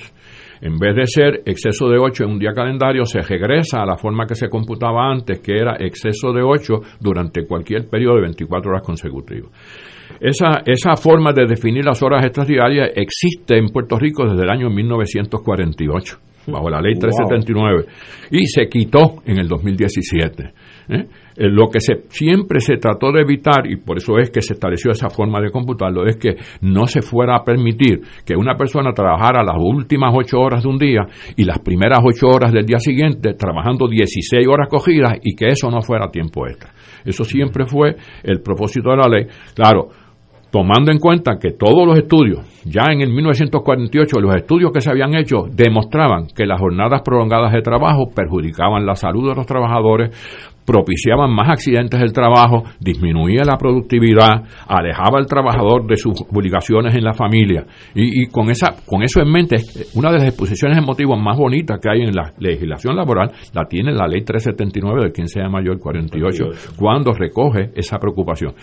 La Constitución recoge de la ley 379 esa disposición de jornadas prolongadas de trabajo. Por eso es que la Constitución habla de que el exceso de 8 se tiene que pagar por menos a vez y media, porque el propósito fue desalentar las jornadas prolongadas de trabajo. Me piden que diga el nombre del invitado. Yo creo que lo dije, pero si no lo he dicho, el ex secretario del Trabajo, Mi nombre es Rui Delgado Saya, Ruiz Delgado Saya. abogado de profesión. Rui, usted fue secretario bajo Aníbal. No, yo fui secretario en el año 1988-1992. Yo hace 52 años que soy abogado laboral. Dios mío, 52. Sí. 1988-92. ¿Quién ¿fue era el gobernador? Colón? Hernández Colón. Hernández Colón, Hernández Colón. ok, Ok. ok. Sí, toda la vida hemos estado en el Ajá. campo laboral. Fue mi primer trabajo, Y- y- mi primer empleo y mi último y eres empleo. profesor. Y, y usted ha sido uno Sí, de uno de los poquitísimos secretarios del trabajo que tiene una visión de apoyo al trabajador.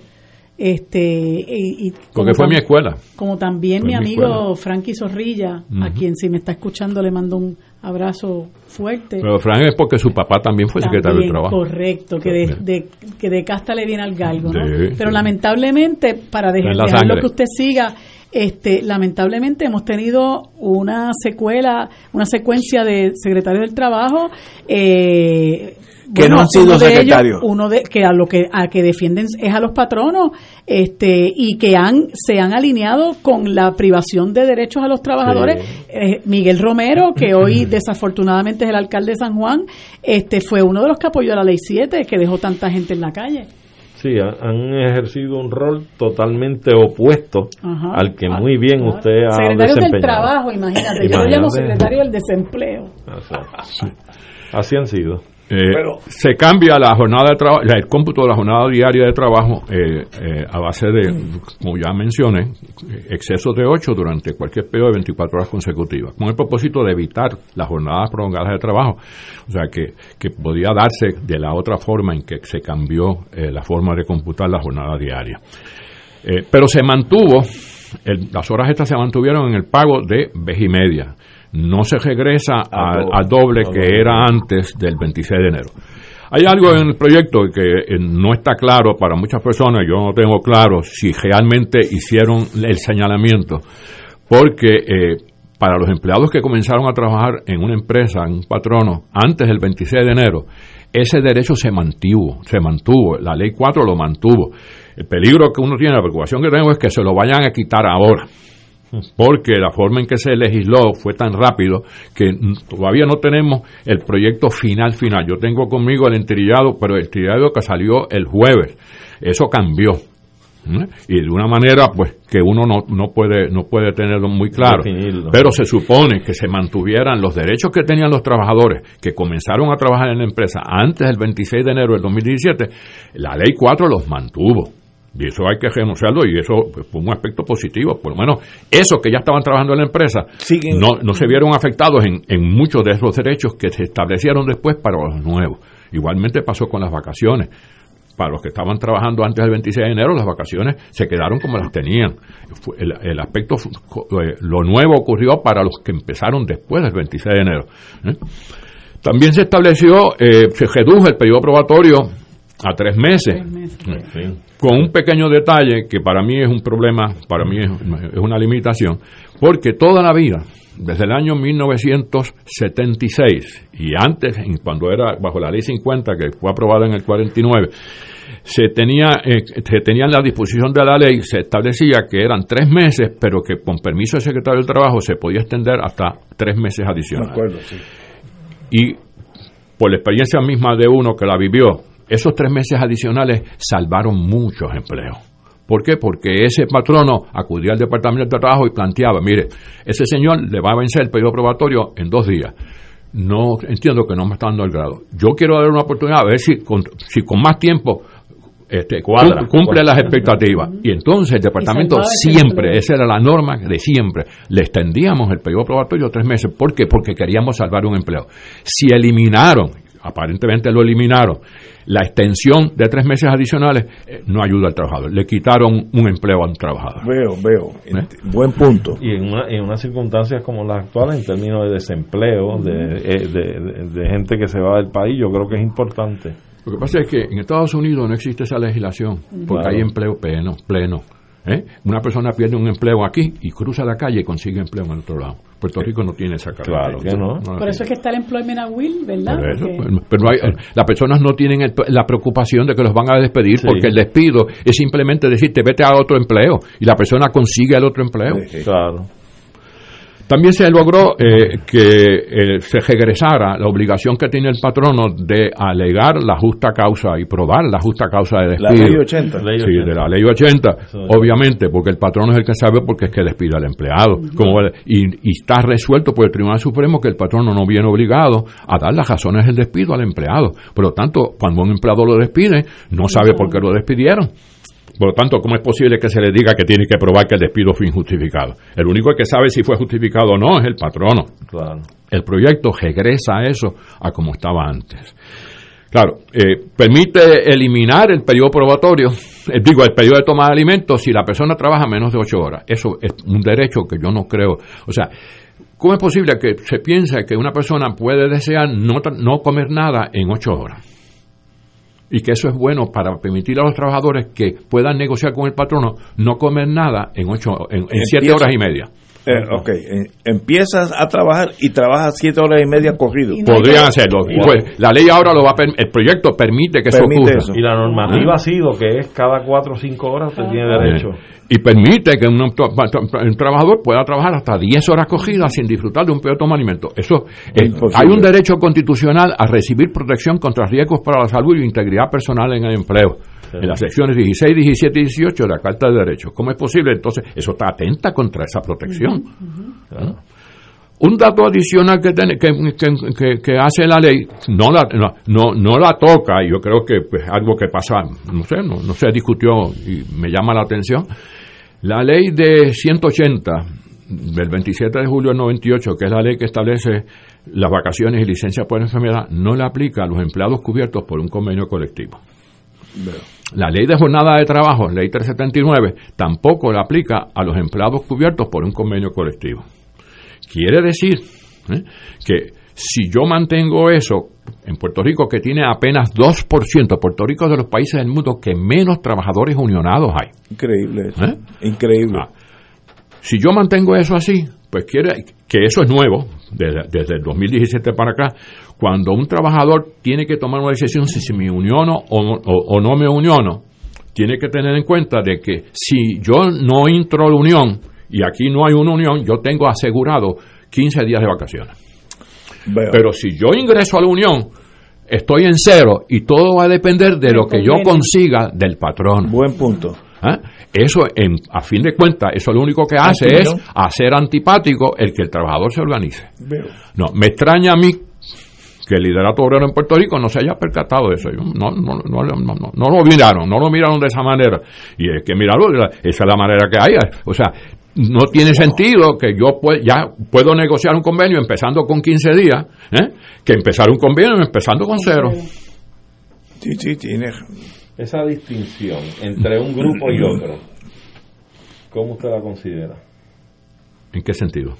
Bueno, la legislación estaría distinguiendo entre el empleado no unionado. Pero es que es un derecho constitucional a organizarte para negociar por lo tanto, por lo tanto, pero entonces no le está reconociendo no, un mínimo lo estás desalentando, el ejercicio de un derecho constitucional. Recuerda que la huelga, pero en un momento dado, era el único derecho constitucional que estaba en el escual del crimen. Estamos de acuerdo. El problema que tenemos es que está haciendo wow. una distinción entre un grupo y otro, que yo entré, entiendo que es a favor es a favor del no, unionado, del no unionado y puede ser discriminatorio. Tenemos que ir a una pausa, son las 6 y 21, vamos a una pausa, continuamos con el ex secretario no, del Trabajo, mira, Ruiz sí. Delgado Saya. Vamos a una pausa.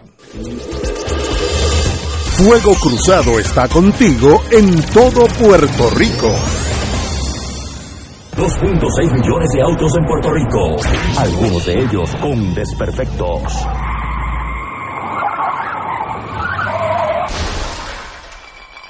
Autocontrol. Tu carro. Tu carro. Tu mundo. Lunes a viernes a las 11 de la mañana por Radio Paz 810 AM.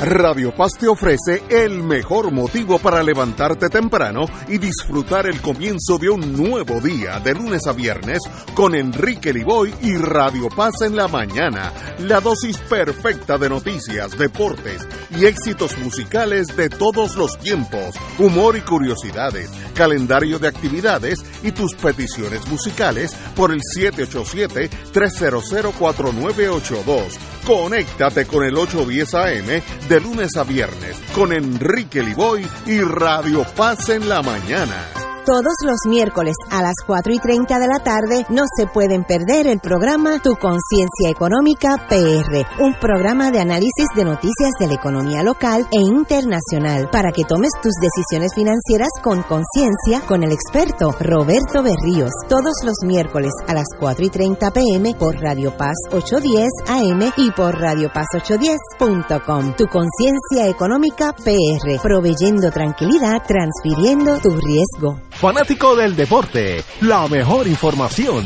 y el mejor análisis lo escuchas los sábados a las 2 de la tarde por Impacto Deportivo con Javier Sabat y el más completo elenco en deportes por Radio Paz 810 AM y en las redes sociales Facebook, Impacto Deportivo, Radio PR, Twitter e Instagram, Impacto underscore Deport juntos, impactando el deporte nacional.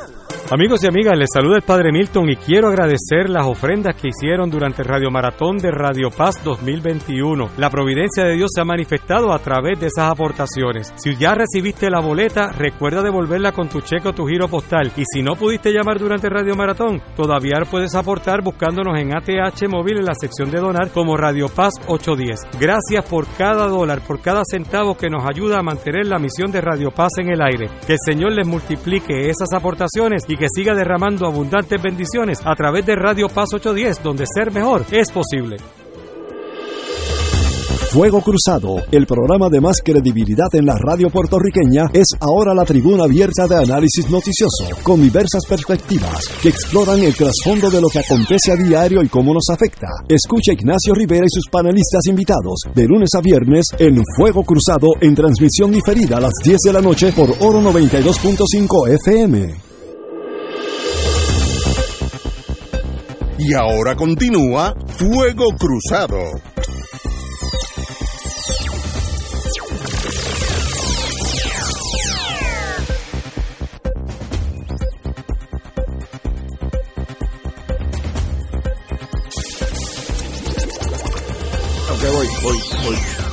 Regresamos. Ten- tengo una llamada aquí bajo la vieja ley 80.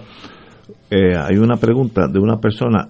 Aquellos empleados que ya tienen seniority en las empresas, que llevan 10, 15 años, se cobijan bajo la, la vieja ley 80 de Sí, bajo, bajo, Ah, ¿y- y bajo la es? ley como estaba antes del 26 de enero del 2017.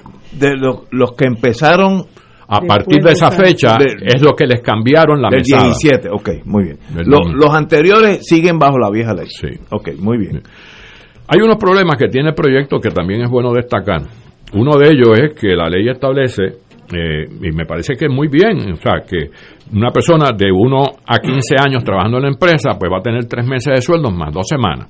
¿Mm? Eso no, no, no quita derecho a los 80. Eh, más de, más, de 15, más de 15 años trabajando en la empresa, entonces serían 6 meses de sueldo más 3 semanas por cada año, como era antes del 2017. Lo único que la forma en que está expresado en el proyecto ¿eh? dice que es 1 a 15, bien, bien, bien, bien resumido, le pone 1 a 15. ¿Eh? En vez de poner la oración Cero. completa, pusieron de 1 a 15. Entonces, la pregunta que uno se hace, aparentemente nadie la, nadie la hizo, y el empleado que lleva más de tres meses en la empresa, pero no lleva un año y lo despiden sin justa causa, ¿qué derecho tiene? Pues no tendría derecho a nada. Cero, cero. No tiene derecho a nada. Sí, sí, sí. Eso aparentemente nadie se percató de eso.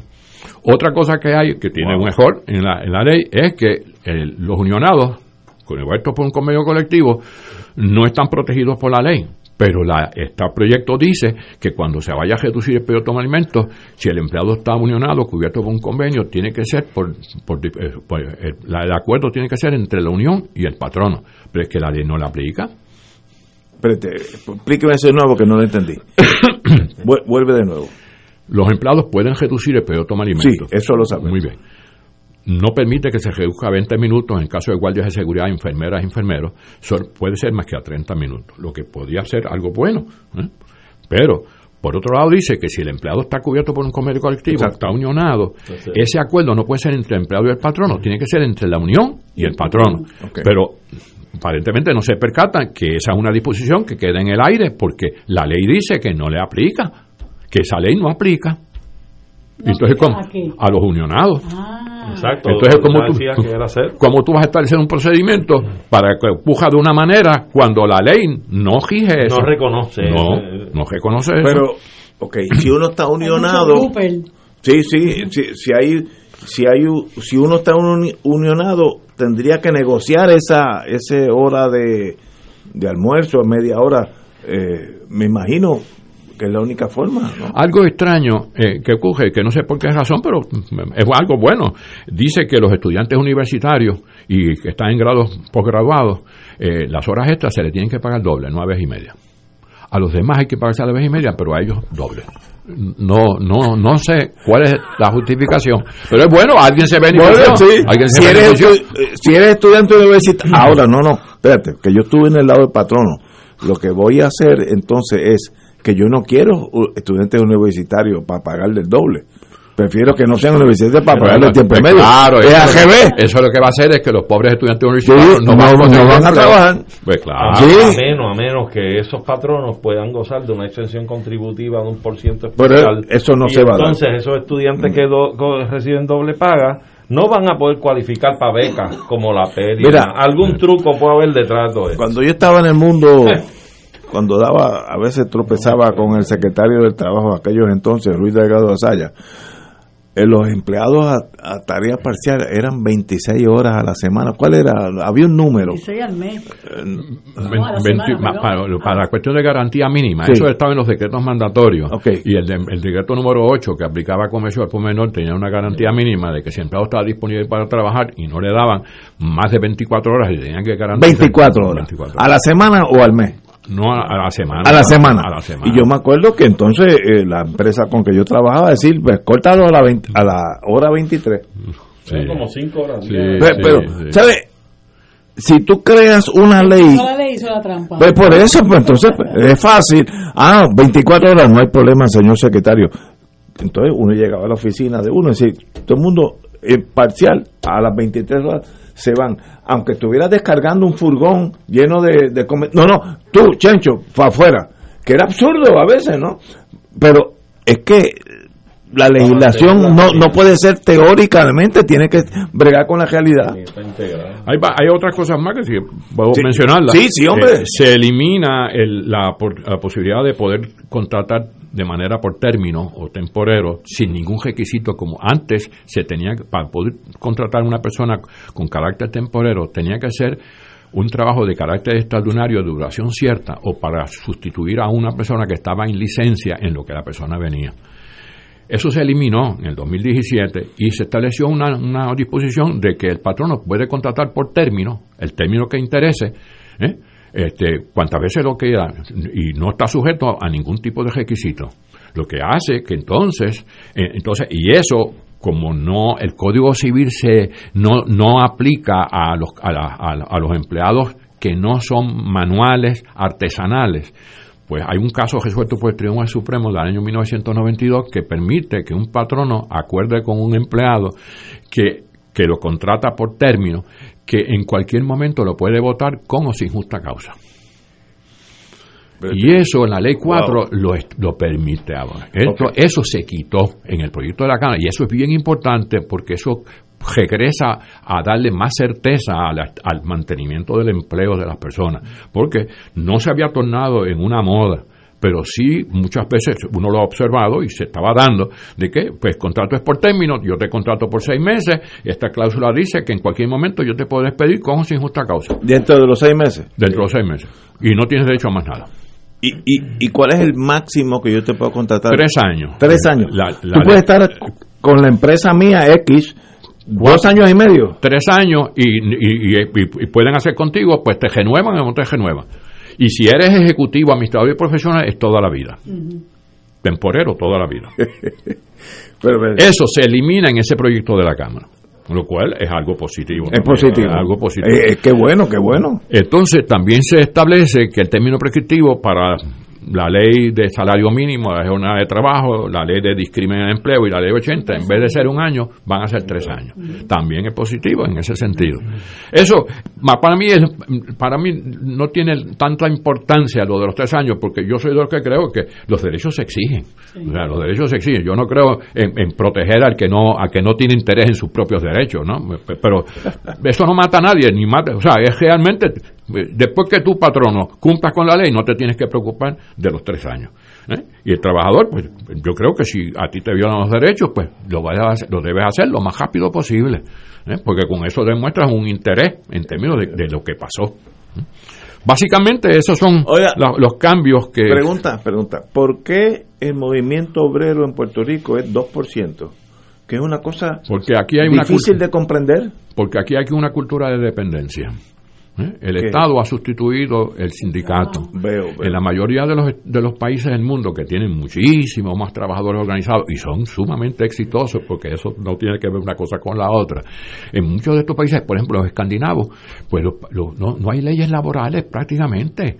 El trabajador va a trabajar y negocia con su patrono sus condiciones de trabajo. Hay unas cosas mínimas, pero, pero lo más importante, lo negocia. ¿eh? No, y sabe que tiene que lucharlo, buscarlo. Veo, veo. Aquí el- al trabajador, pues simplemente poco a poco le fuimos desarrollando una dependencia. Del gobierno. a- a- recuerda que al, al gobierno siempre le va a convenir que la gente piense que depende mucho del gobierno. Sí, sí, sí, mientras más la Voto. gente, mientras más la gente esté convencido de que sin el gobierno no pueden vivir, pues más el gobierno está tranquilo. Ahí están los votos, ahí están los votos. Oye, pero qué, qué, complejidad, ¿verdad? Uno, uno que no vive en ese mundo, qué complejidad.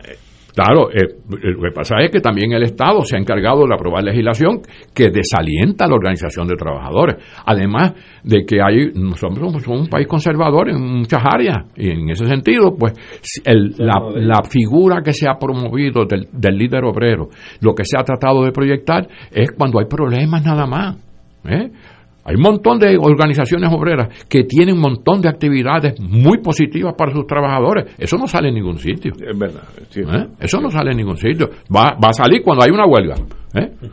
Y se, y se dice desde el punto de vista de la violencia que produce la huelga. O sea, nadie habla de que por qué es que se fueron a la huelga. Eh, hay, un, Yo, una dificultad en ese sentido. Ni las aportaciones que hace esa unión para los empleados. En el año 1959 teníamos 23% de trabajadores unionados. Ahora está en 2 en la empresa privada. ¡Wow! ¡Wow! Casi nada. Casi, casi nada. Yo eh, diría dos, pero estoy hablando de que estoy, estoy, estoy conservador. ¡Wow!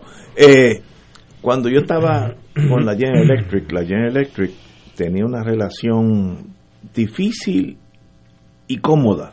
Fíjate, estoy diciendo, contradiciendo, con la Aer Aerospace Workers of America la, la gente que, yo, la división mía que tenía que ver con motores y cosas de, de aviones. Y esa, esa, esa unión era bien difícil en el momento de negociar. Pero una vez que negociaba, ellos se encargaban de la disciplina interna. Era, yo, yo, tengo que pasar esta montaña de adversidad con la Aerospace Workers, pero una vez que firmamos el convenio, yo me aseguro que ellos van a ejercer ese convenio al pie de la letra. Y aquí en Puerto Rico mi experiencia no es esa, es, más amorfa, menos ah, hay otros intereses. La Aerospace Workers era, te digo, negociando era bien dura, pero una vez que negociaba esos dos años, eran de, de, de dos en dos años, ellos se encargaban de la disciplina, había un problema de alcoholismo, estás haciendo cosas que pueden explotar a motores jets, no, no había eh, margen para errores. Ellos mismos decían, esta persona, si la votan, nosotros no protestamos, porque tiene problemas con el alcohol, ¿sabes? O manda a una escuela, que era entonces como una comunidad de intereses por el bien de la compañía. Y eso es otra visión, tal vez, yo no sé tanto como tú, pero yo noté que aquí había una adversidad hasta ideológica entre unos y otros que, en Estados Unidos no existía, por lo menos en la, en la experiencia mía. Pues la, herencia que hemos tenido a lo, cabo, a, lo largo de los años es una visión negativa hacia la organización de trabajadores cuando debiera ser lo contrario. O sea, eh, porque eh, eh, eso es lo que se ha promovido desde el punto de vista, y, pues el legislador ha tenido también, aquí hubo un gobernador que dijo que el único líder obrero que había en el país era él. Sí, Moño Marín, eso pues, lo dijo él. Pues, Yo me acuerdo. un gran líder, pero eso es una visión que, lo que hace es que incapacita, como entonces nadie más puede hacer el líder. O sea, y, y hay muchas explicaciones en ese sentido. También tenemos que el enfoque que muchas veces, como tú vendes, o sea, yo vendo comunión, yo vendo mis servicios a mis trabajadores y tengo que aprender a cómo venderlo. ¿Eh? Yo tengo que convencer a mis trabajadores que yo lo que voy a hacer te voy a ayudar. Y ahí la efectividad de ese mensaje es posible que no sea adecuada. Yo se lo he dicho a muchos líderes obreros, yo entiendo que hay que modificar las cosas. No se puede decir que si yo no he tenido éxito haciendo unas cosas de una manera, tengo que cambiar la forma en que lo estoy haciendo para ver cómo tengo éxito. Eh, Los trabajadores organizados pueden ser un gran asset, un gran activo para un país. Eh, ¿eh? La economía de Puerto Rico podría mejorar muchísimo más si los trabajadores se organizan adecuadamente, pero no hay la capacidad, no se ha dado esa capacidad. Yo a mí me enseñaban en los cursitos que me daban en la General Electric que era como estar en un país eh, un país como Francia de en torno al General GNP, Gross National Product. Y de allí era tan astuta que decía, si usted patrono mantiene sus empleados contentos y en un sentido de protección, producimos más para nosotros. O sea, nos conviene a nosotros, General Electric, en aquellos años, que ese empleado esté contento y si tiene una queja, atiéndalo. Y si tiene que tomar una vacación porque su mamá se... atiéndala. Porque a la larga eso, ese empleado produce más más beneficios para nosotros, ganamos hasta más. Entonces, General Electric tenía una unión aquí en Palmer. Sí, me acuerdo. Eh, que cuando vino una unión, que hubo un impasse en Palmer, yo creo que tú eras secretario, ¿no? No. No, no. Este, pues yo, antes. yo, yo, yo estaba en General Electric. Hubo un, un impasse, hubo, un- hubo hasta violencia. G cerró la planta y se la llevó para Irlanda completa. 1.200 empleados. Se fue, de- pero en dos meses. O sea, que eso tal vez sea una visión equivocada de ambas partes. No estoy diciendo buenos o malos, de ambas partes. Tenemos que, vamos a una pausa y regresamos. Oye, qué malo. Fuego Cruzado está contigo en todo Puerto Rico. De todo un poco, con Manolo Almeida, el más ameno en tus mañanas por Radio Paz 810 AM. De martes a viernes a las 9 de la mañana. Notas positivas, salud, ambiente, negocios y entretenimiento. De todo un poco. Martes a viernes por Radio Paz. ¡Estamos vivos!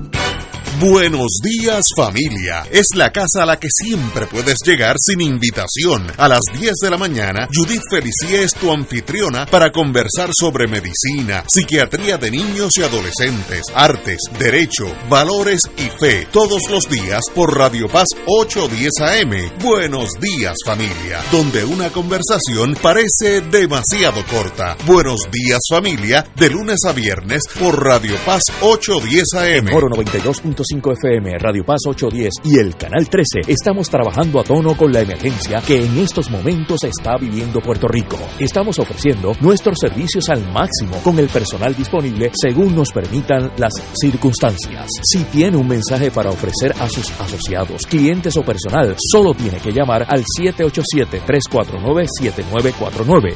787-552-0825 y nuestros empleados le comunicarán al personal de ventas para atender su necesidad. A nuestros clientes estén en comunicación con su ejecutivo o ejecutiva de ventas que continúan ofreciendo sus servicios como de costumbre. Recuerden los teléfonos 787-349-7949 y 787-552-0825. Y ahora continúa Fuego Cruzado.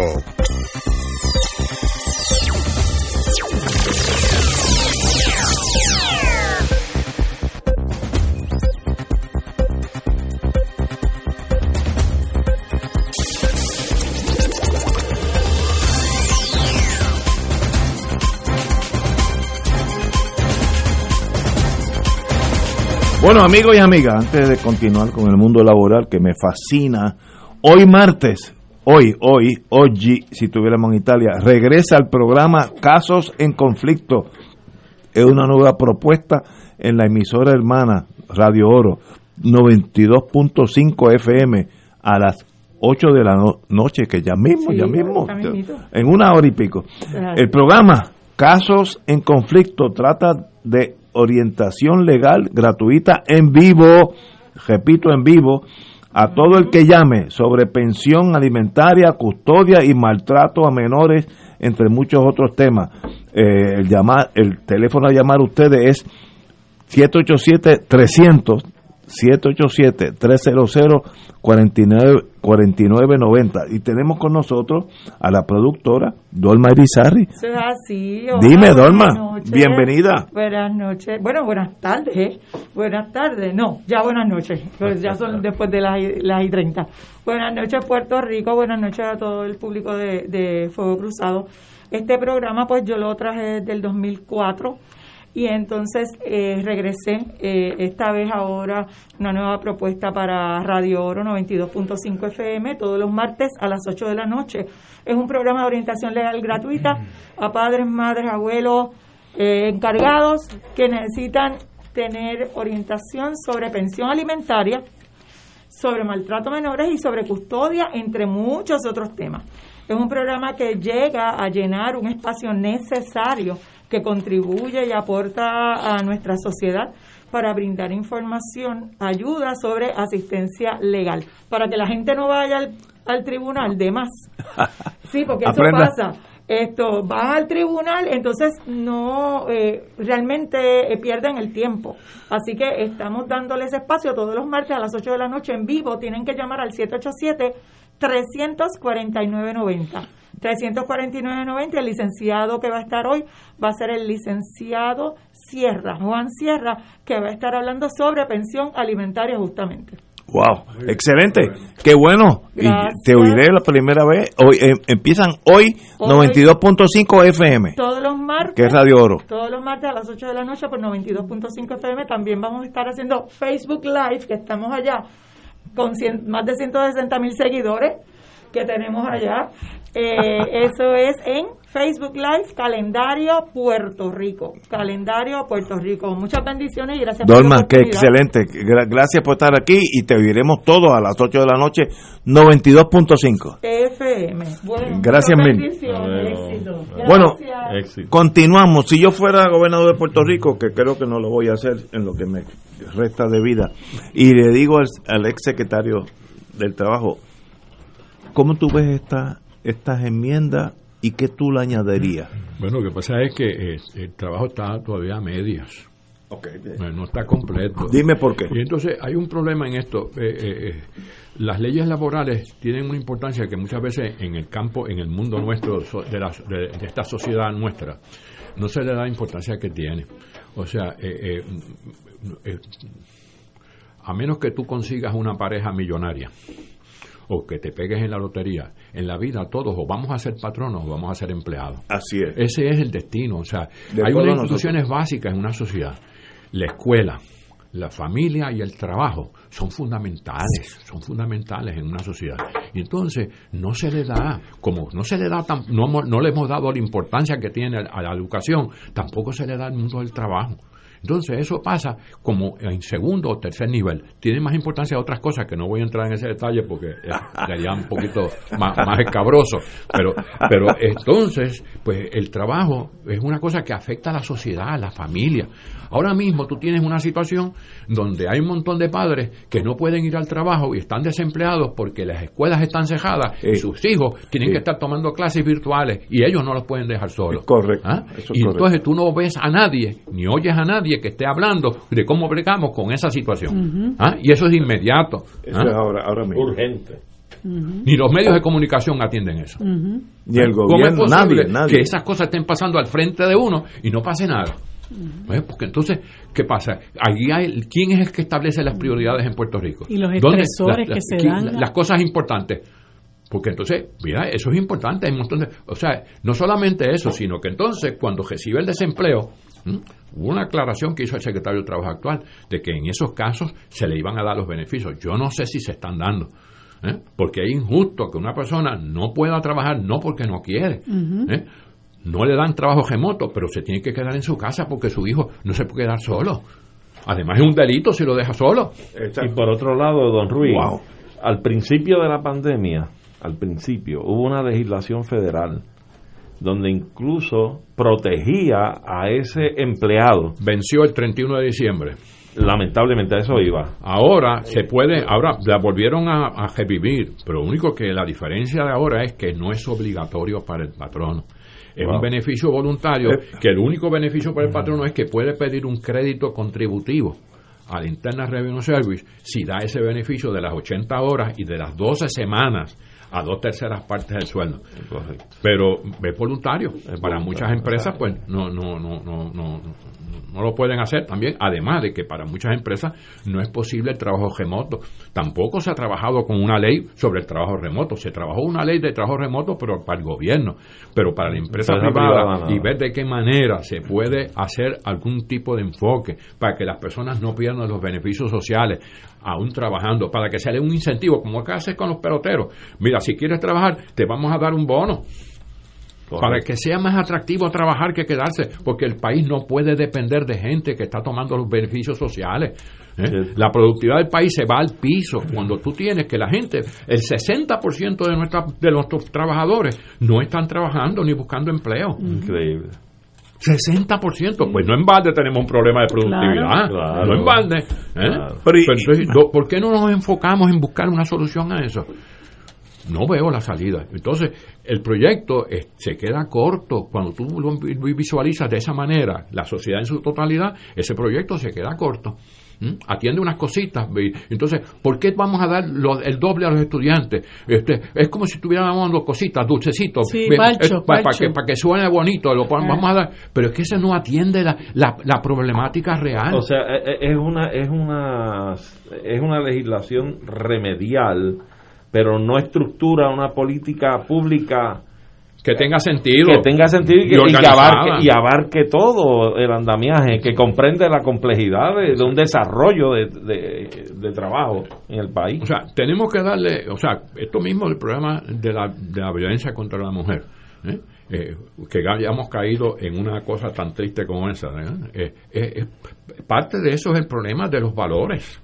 Una gran cosa, una gran parte de eso es los, valores invertidos. Un país que tiene sus valores invertidos en gran parte. Una gran erosión moral. Tenemos que la gente debería tener claro qué es lo importante y qué es lo que no es importante. Aquí no es, aquí para mucha gente hay unas cosas que son increíbles increíble. Y cuando dice, ¿cómo va a ser eso importante? Pues sí, porque los valores están invertidos.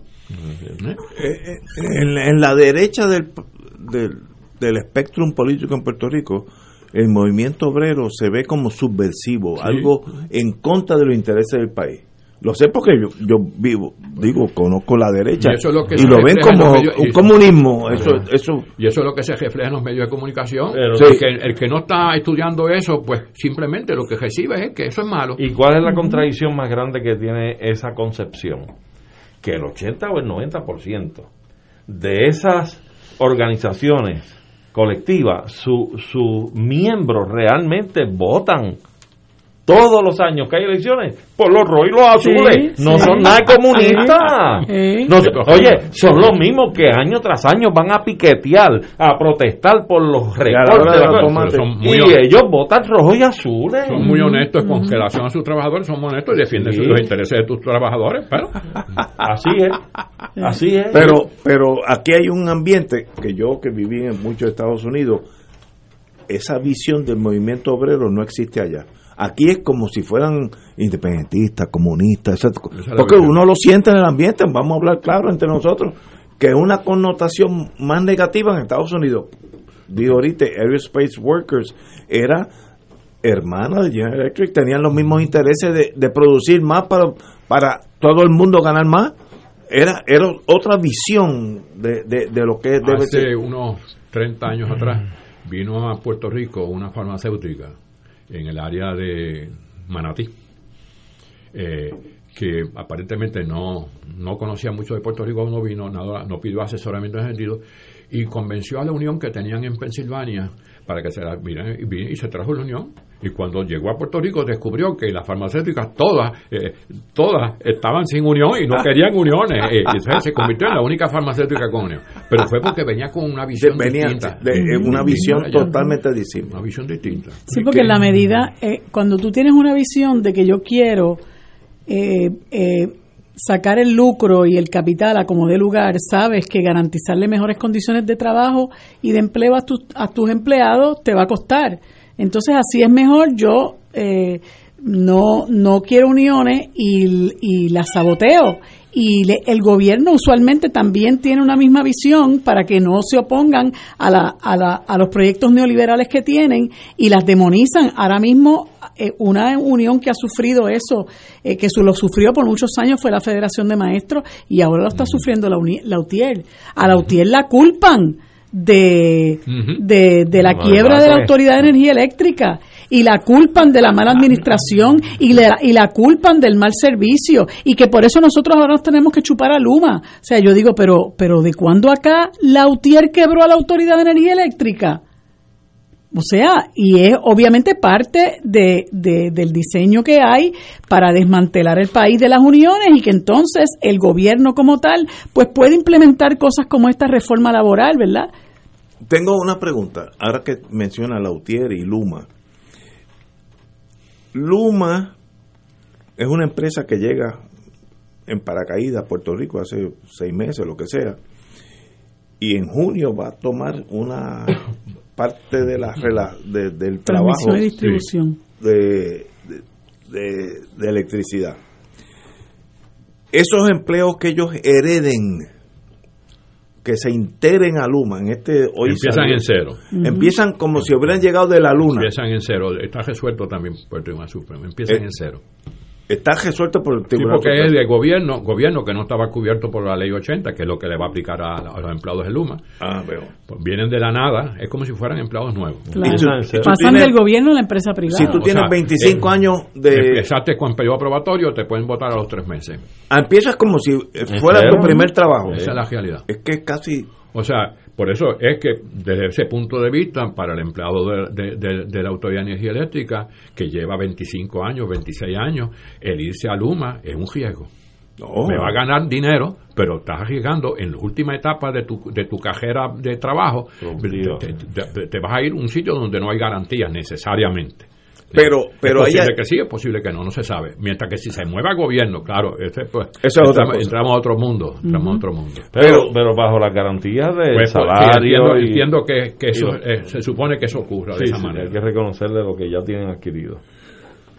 Porque se queda en gobierno. Pero, pero estoy pensando como patrón ahora. Luma necesita X técnicos. 3.000 Lo que- alegadamente es lo que necesitan. Pero de esos 3.000, me voy a inventar un número, hay 500 que son esenciales, que son los que se trepan en las torres y los potes y las cosas, los que hacen las cosas. Celadores. Celadores. de línea. Celadores de línea, etc. trabajo, trabajo bien difícil, bien peligroso. No. Lo llevan en helicóptero. No, y necesita muchos años de entrenamiento. Y que no todo el mundo lo puede hacer. Exacto, eso, No, es- eso no es cogerme a mí y decir, Ignacio, tú que eres medio no. celador. Trépate ahí. No, hay, hay un periodo de, de, de enseñarme a mí cómo es eso. Por tanto, Luma se le haría, se le haría difícil comenzar sus labores técnicas a menos que tenga un cadre, un mínimo de empleados, me imagino la mayoría de energía eléctrica, o será que lo importarán. Eso es una de las Hay posibilidades que lo demanda importe. de ese tipo de empleados. O sea, en Estados No. Unidos no hay Oh. muchos, no hay No, muchos. no hay muchos. Eh, se han desarrollado en los últimos años escuelas para preparar ese tipo de empleados de torre. Sí, Una sí. de las cosas que se plantea es que eh, Luma, Luma dice que tiene que 20 mil solicitudes, pero no se sabe, ¿verdad?, si las solicitudes son de personas que realmente pueden llevar a cabo el trabajo diestro que se requiere y que si no los consiguen y los tienen que importar con el problema que hay de conseguirlos, les van a pagar lo que Luma lo que Luma quiera y si Luma le quiere pagar tres veces lo que ganan la, lo que gana la autoridad de energía lo que ganan en la autoridad de energía eléctrica lo tenemos que pagar nosotros no con que con aumentas de tarifa. Pero entonces lo que se da es que va vamos a tener que pagar doble porque nosotros tenemos que seguirle pagando a los empleados de la autoridad de Ener- eh, energía eléctrica que en virtud de la ley esa de em- empleado único van a pasar a otras em- em- eh, agencias. Más tenemos que pagar los que traiga Luma. O sea esto es un contrato malo por donde quiera que usted lo vea y es una cosa que uno no Pero- puede entender Pero aunque fueran gratis, para yo correr el sistema eléctrico necesito, me estoy inventando un número, mil técnicos. Olvídate de los burócratas, los políticos, los que se trepan en la torre allí, guindan, que yo los he visto, una cosa para mí. ellos ya dijeron que son tres mil Tres mil, bueno, pues vam- vamos a bajarlo a 1500. Sin esos 1500 yo no puedo cogerlo. No puede. No, no puedo, físicamente no puedo. ¿Y qué va a pasar entonces? Pues hay que traerlo de la luna. Pero es que así, tú no traes de la luna. Porque Así ellos- porque el sí. que no venga de la luna o que venga de Estados Unidos no conoce el sistema eléctrico. No, también, eso es cierto. Entra a un mundo nuevo Mira. y eso no se aprende en un mes. No, no, eso se aprende. Mira, cuando vino María, yo estoy en el viejo San Juan, como tú conoces, y entonces vinieron unos americanos que no había luz, y vinieron unos americanos fuertísimos, grandísimos. Eh, ve- veían unos transformadores encima del techo mío en el viejo San Juan. Y entonces dijeron, ah, pues ahí, es". No, no, no, aguanten. Esos que están ahí no son los míos. Los míos están across the street donde está hay un restaurante, pero al otro. ¿Y cómo es eso? Ah, porque hace tal vez 40 años el que los instaló hizo un empate y entonces los transformadores que están encima de mi edificio no tienen nada que ver conmigo, son aquellos que están en, ¿cómo se llama ese restaurante? Ahí, oye, X. Y los americanos, ah, pues vamos para allá y lo arreglaron. Si, si yo no estoy allí, ellos tratan de arreglar el que no es porque necesitan, eso toma años, años. Entonces, ¿cómo pueden a ofrecerle eh, dinero a los de aquí? No sé, no, no, no sé cómo se hará. Pero, anyway, Rui, ¿verdad? Un privilegio tenerte aquí. Eh, Muchas gracias por. Usted, nuestro concilieri, voy a, a palabras de la mafia en Bueno, pues, ojalá que ahora en el Senado, cuando pase ese Eh, que- proyecto sí, para hombre, allá, sí. pues, citen a Que lo citen a la- a gente que sabe, asesorarlo porque Hay un montón de personas que pueden colaborar También, y pueden ayudar. también, personas con ningún interés más Seguro, allá de, de que las cosas se hagan bien. Pues yo, yo creo que, que es Eh, eh. importante desde aquí que surja esa exhortación a los líderes camerales y legislativos, en realidad, a que cuenten con el consejo De personas duchas en la materia que han dedicado toda su vida a un campo como este laboral. Y ahí tienen no tan solo a Ruiz Delgado Saya, otros también ex secretarios, pero deben montar un consejo de ex secretarios del trabajo para sea, no lograr debe- una legislación. No debe, ser, adecuada. no debe ser un producto, el producto, una pieza legislativa que se, que, que se termine de aprobar y se le añadan cosas en las últimas media hora. No, y después, No, no, y no, después no. siendo objeto de otras, Ahí efectivamente otras enmiendas, porque no se trabajó. Señores, tenemos que irnos. Ruiz Delgado Saya, un privilegio, señor secretario del Trabajo de hace unos años. Qué privilegio, qué bueno saber que Puerto Rico cuenta con gente como usted. De verdad, Gracias. un privilegio. Bien. Señores, hasta mañana miércoles.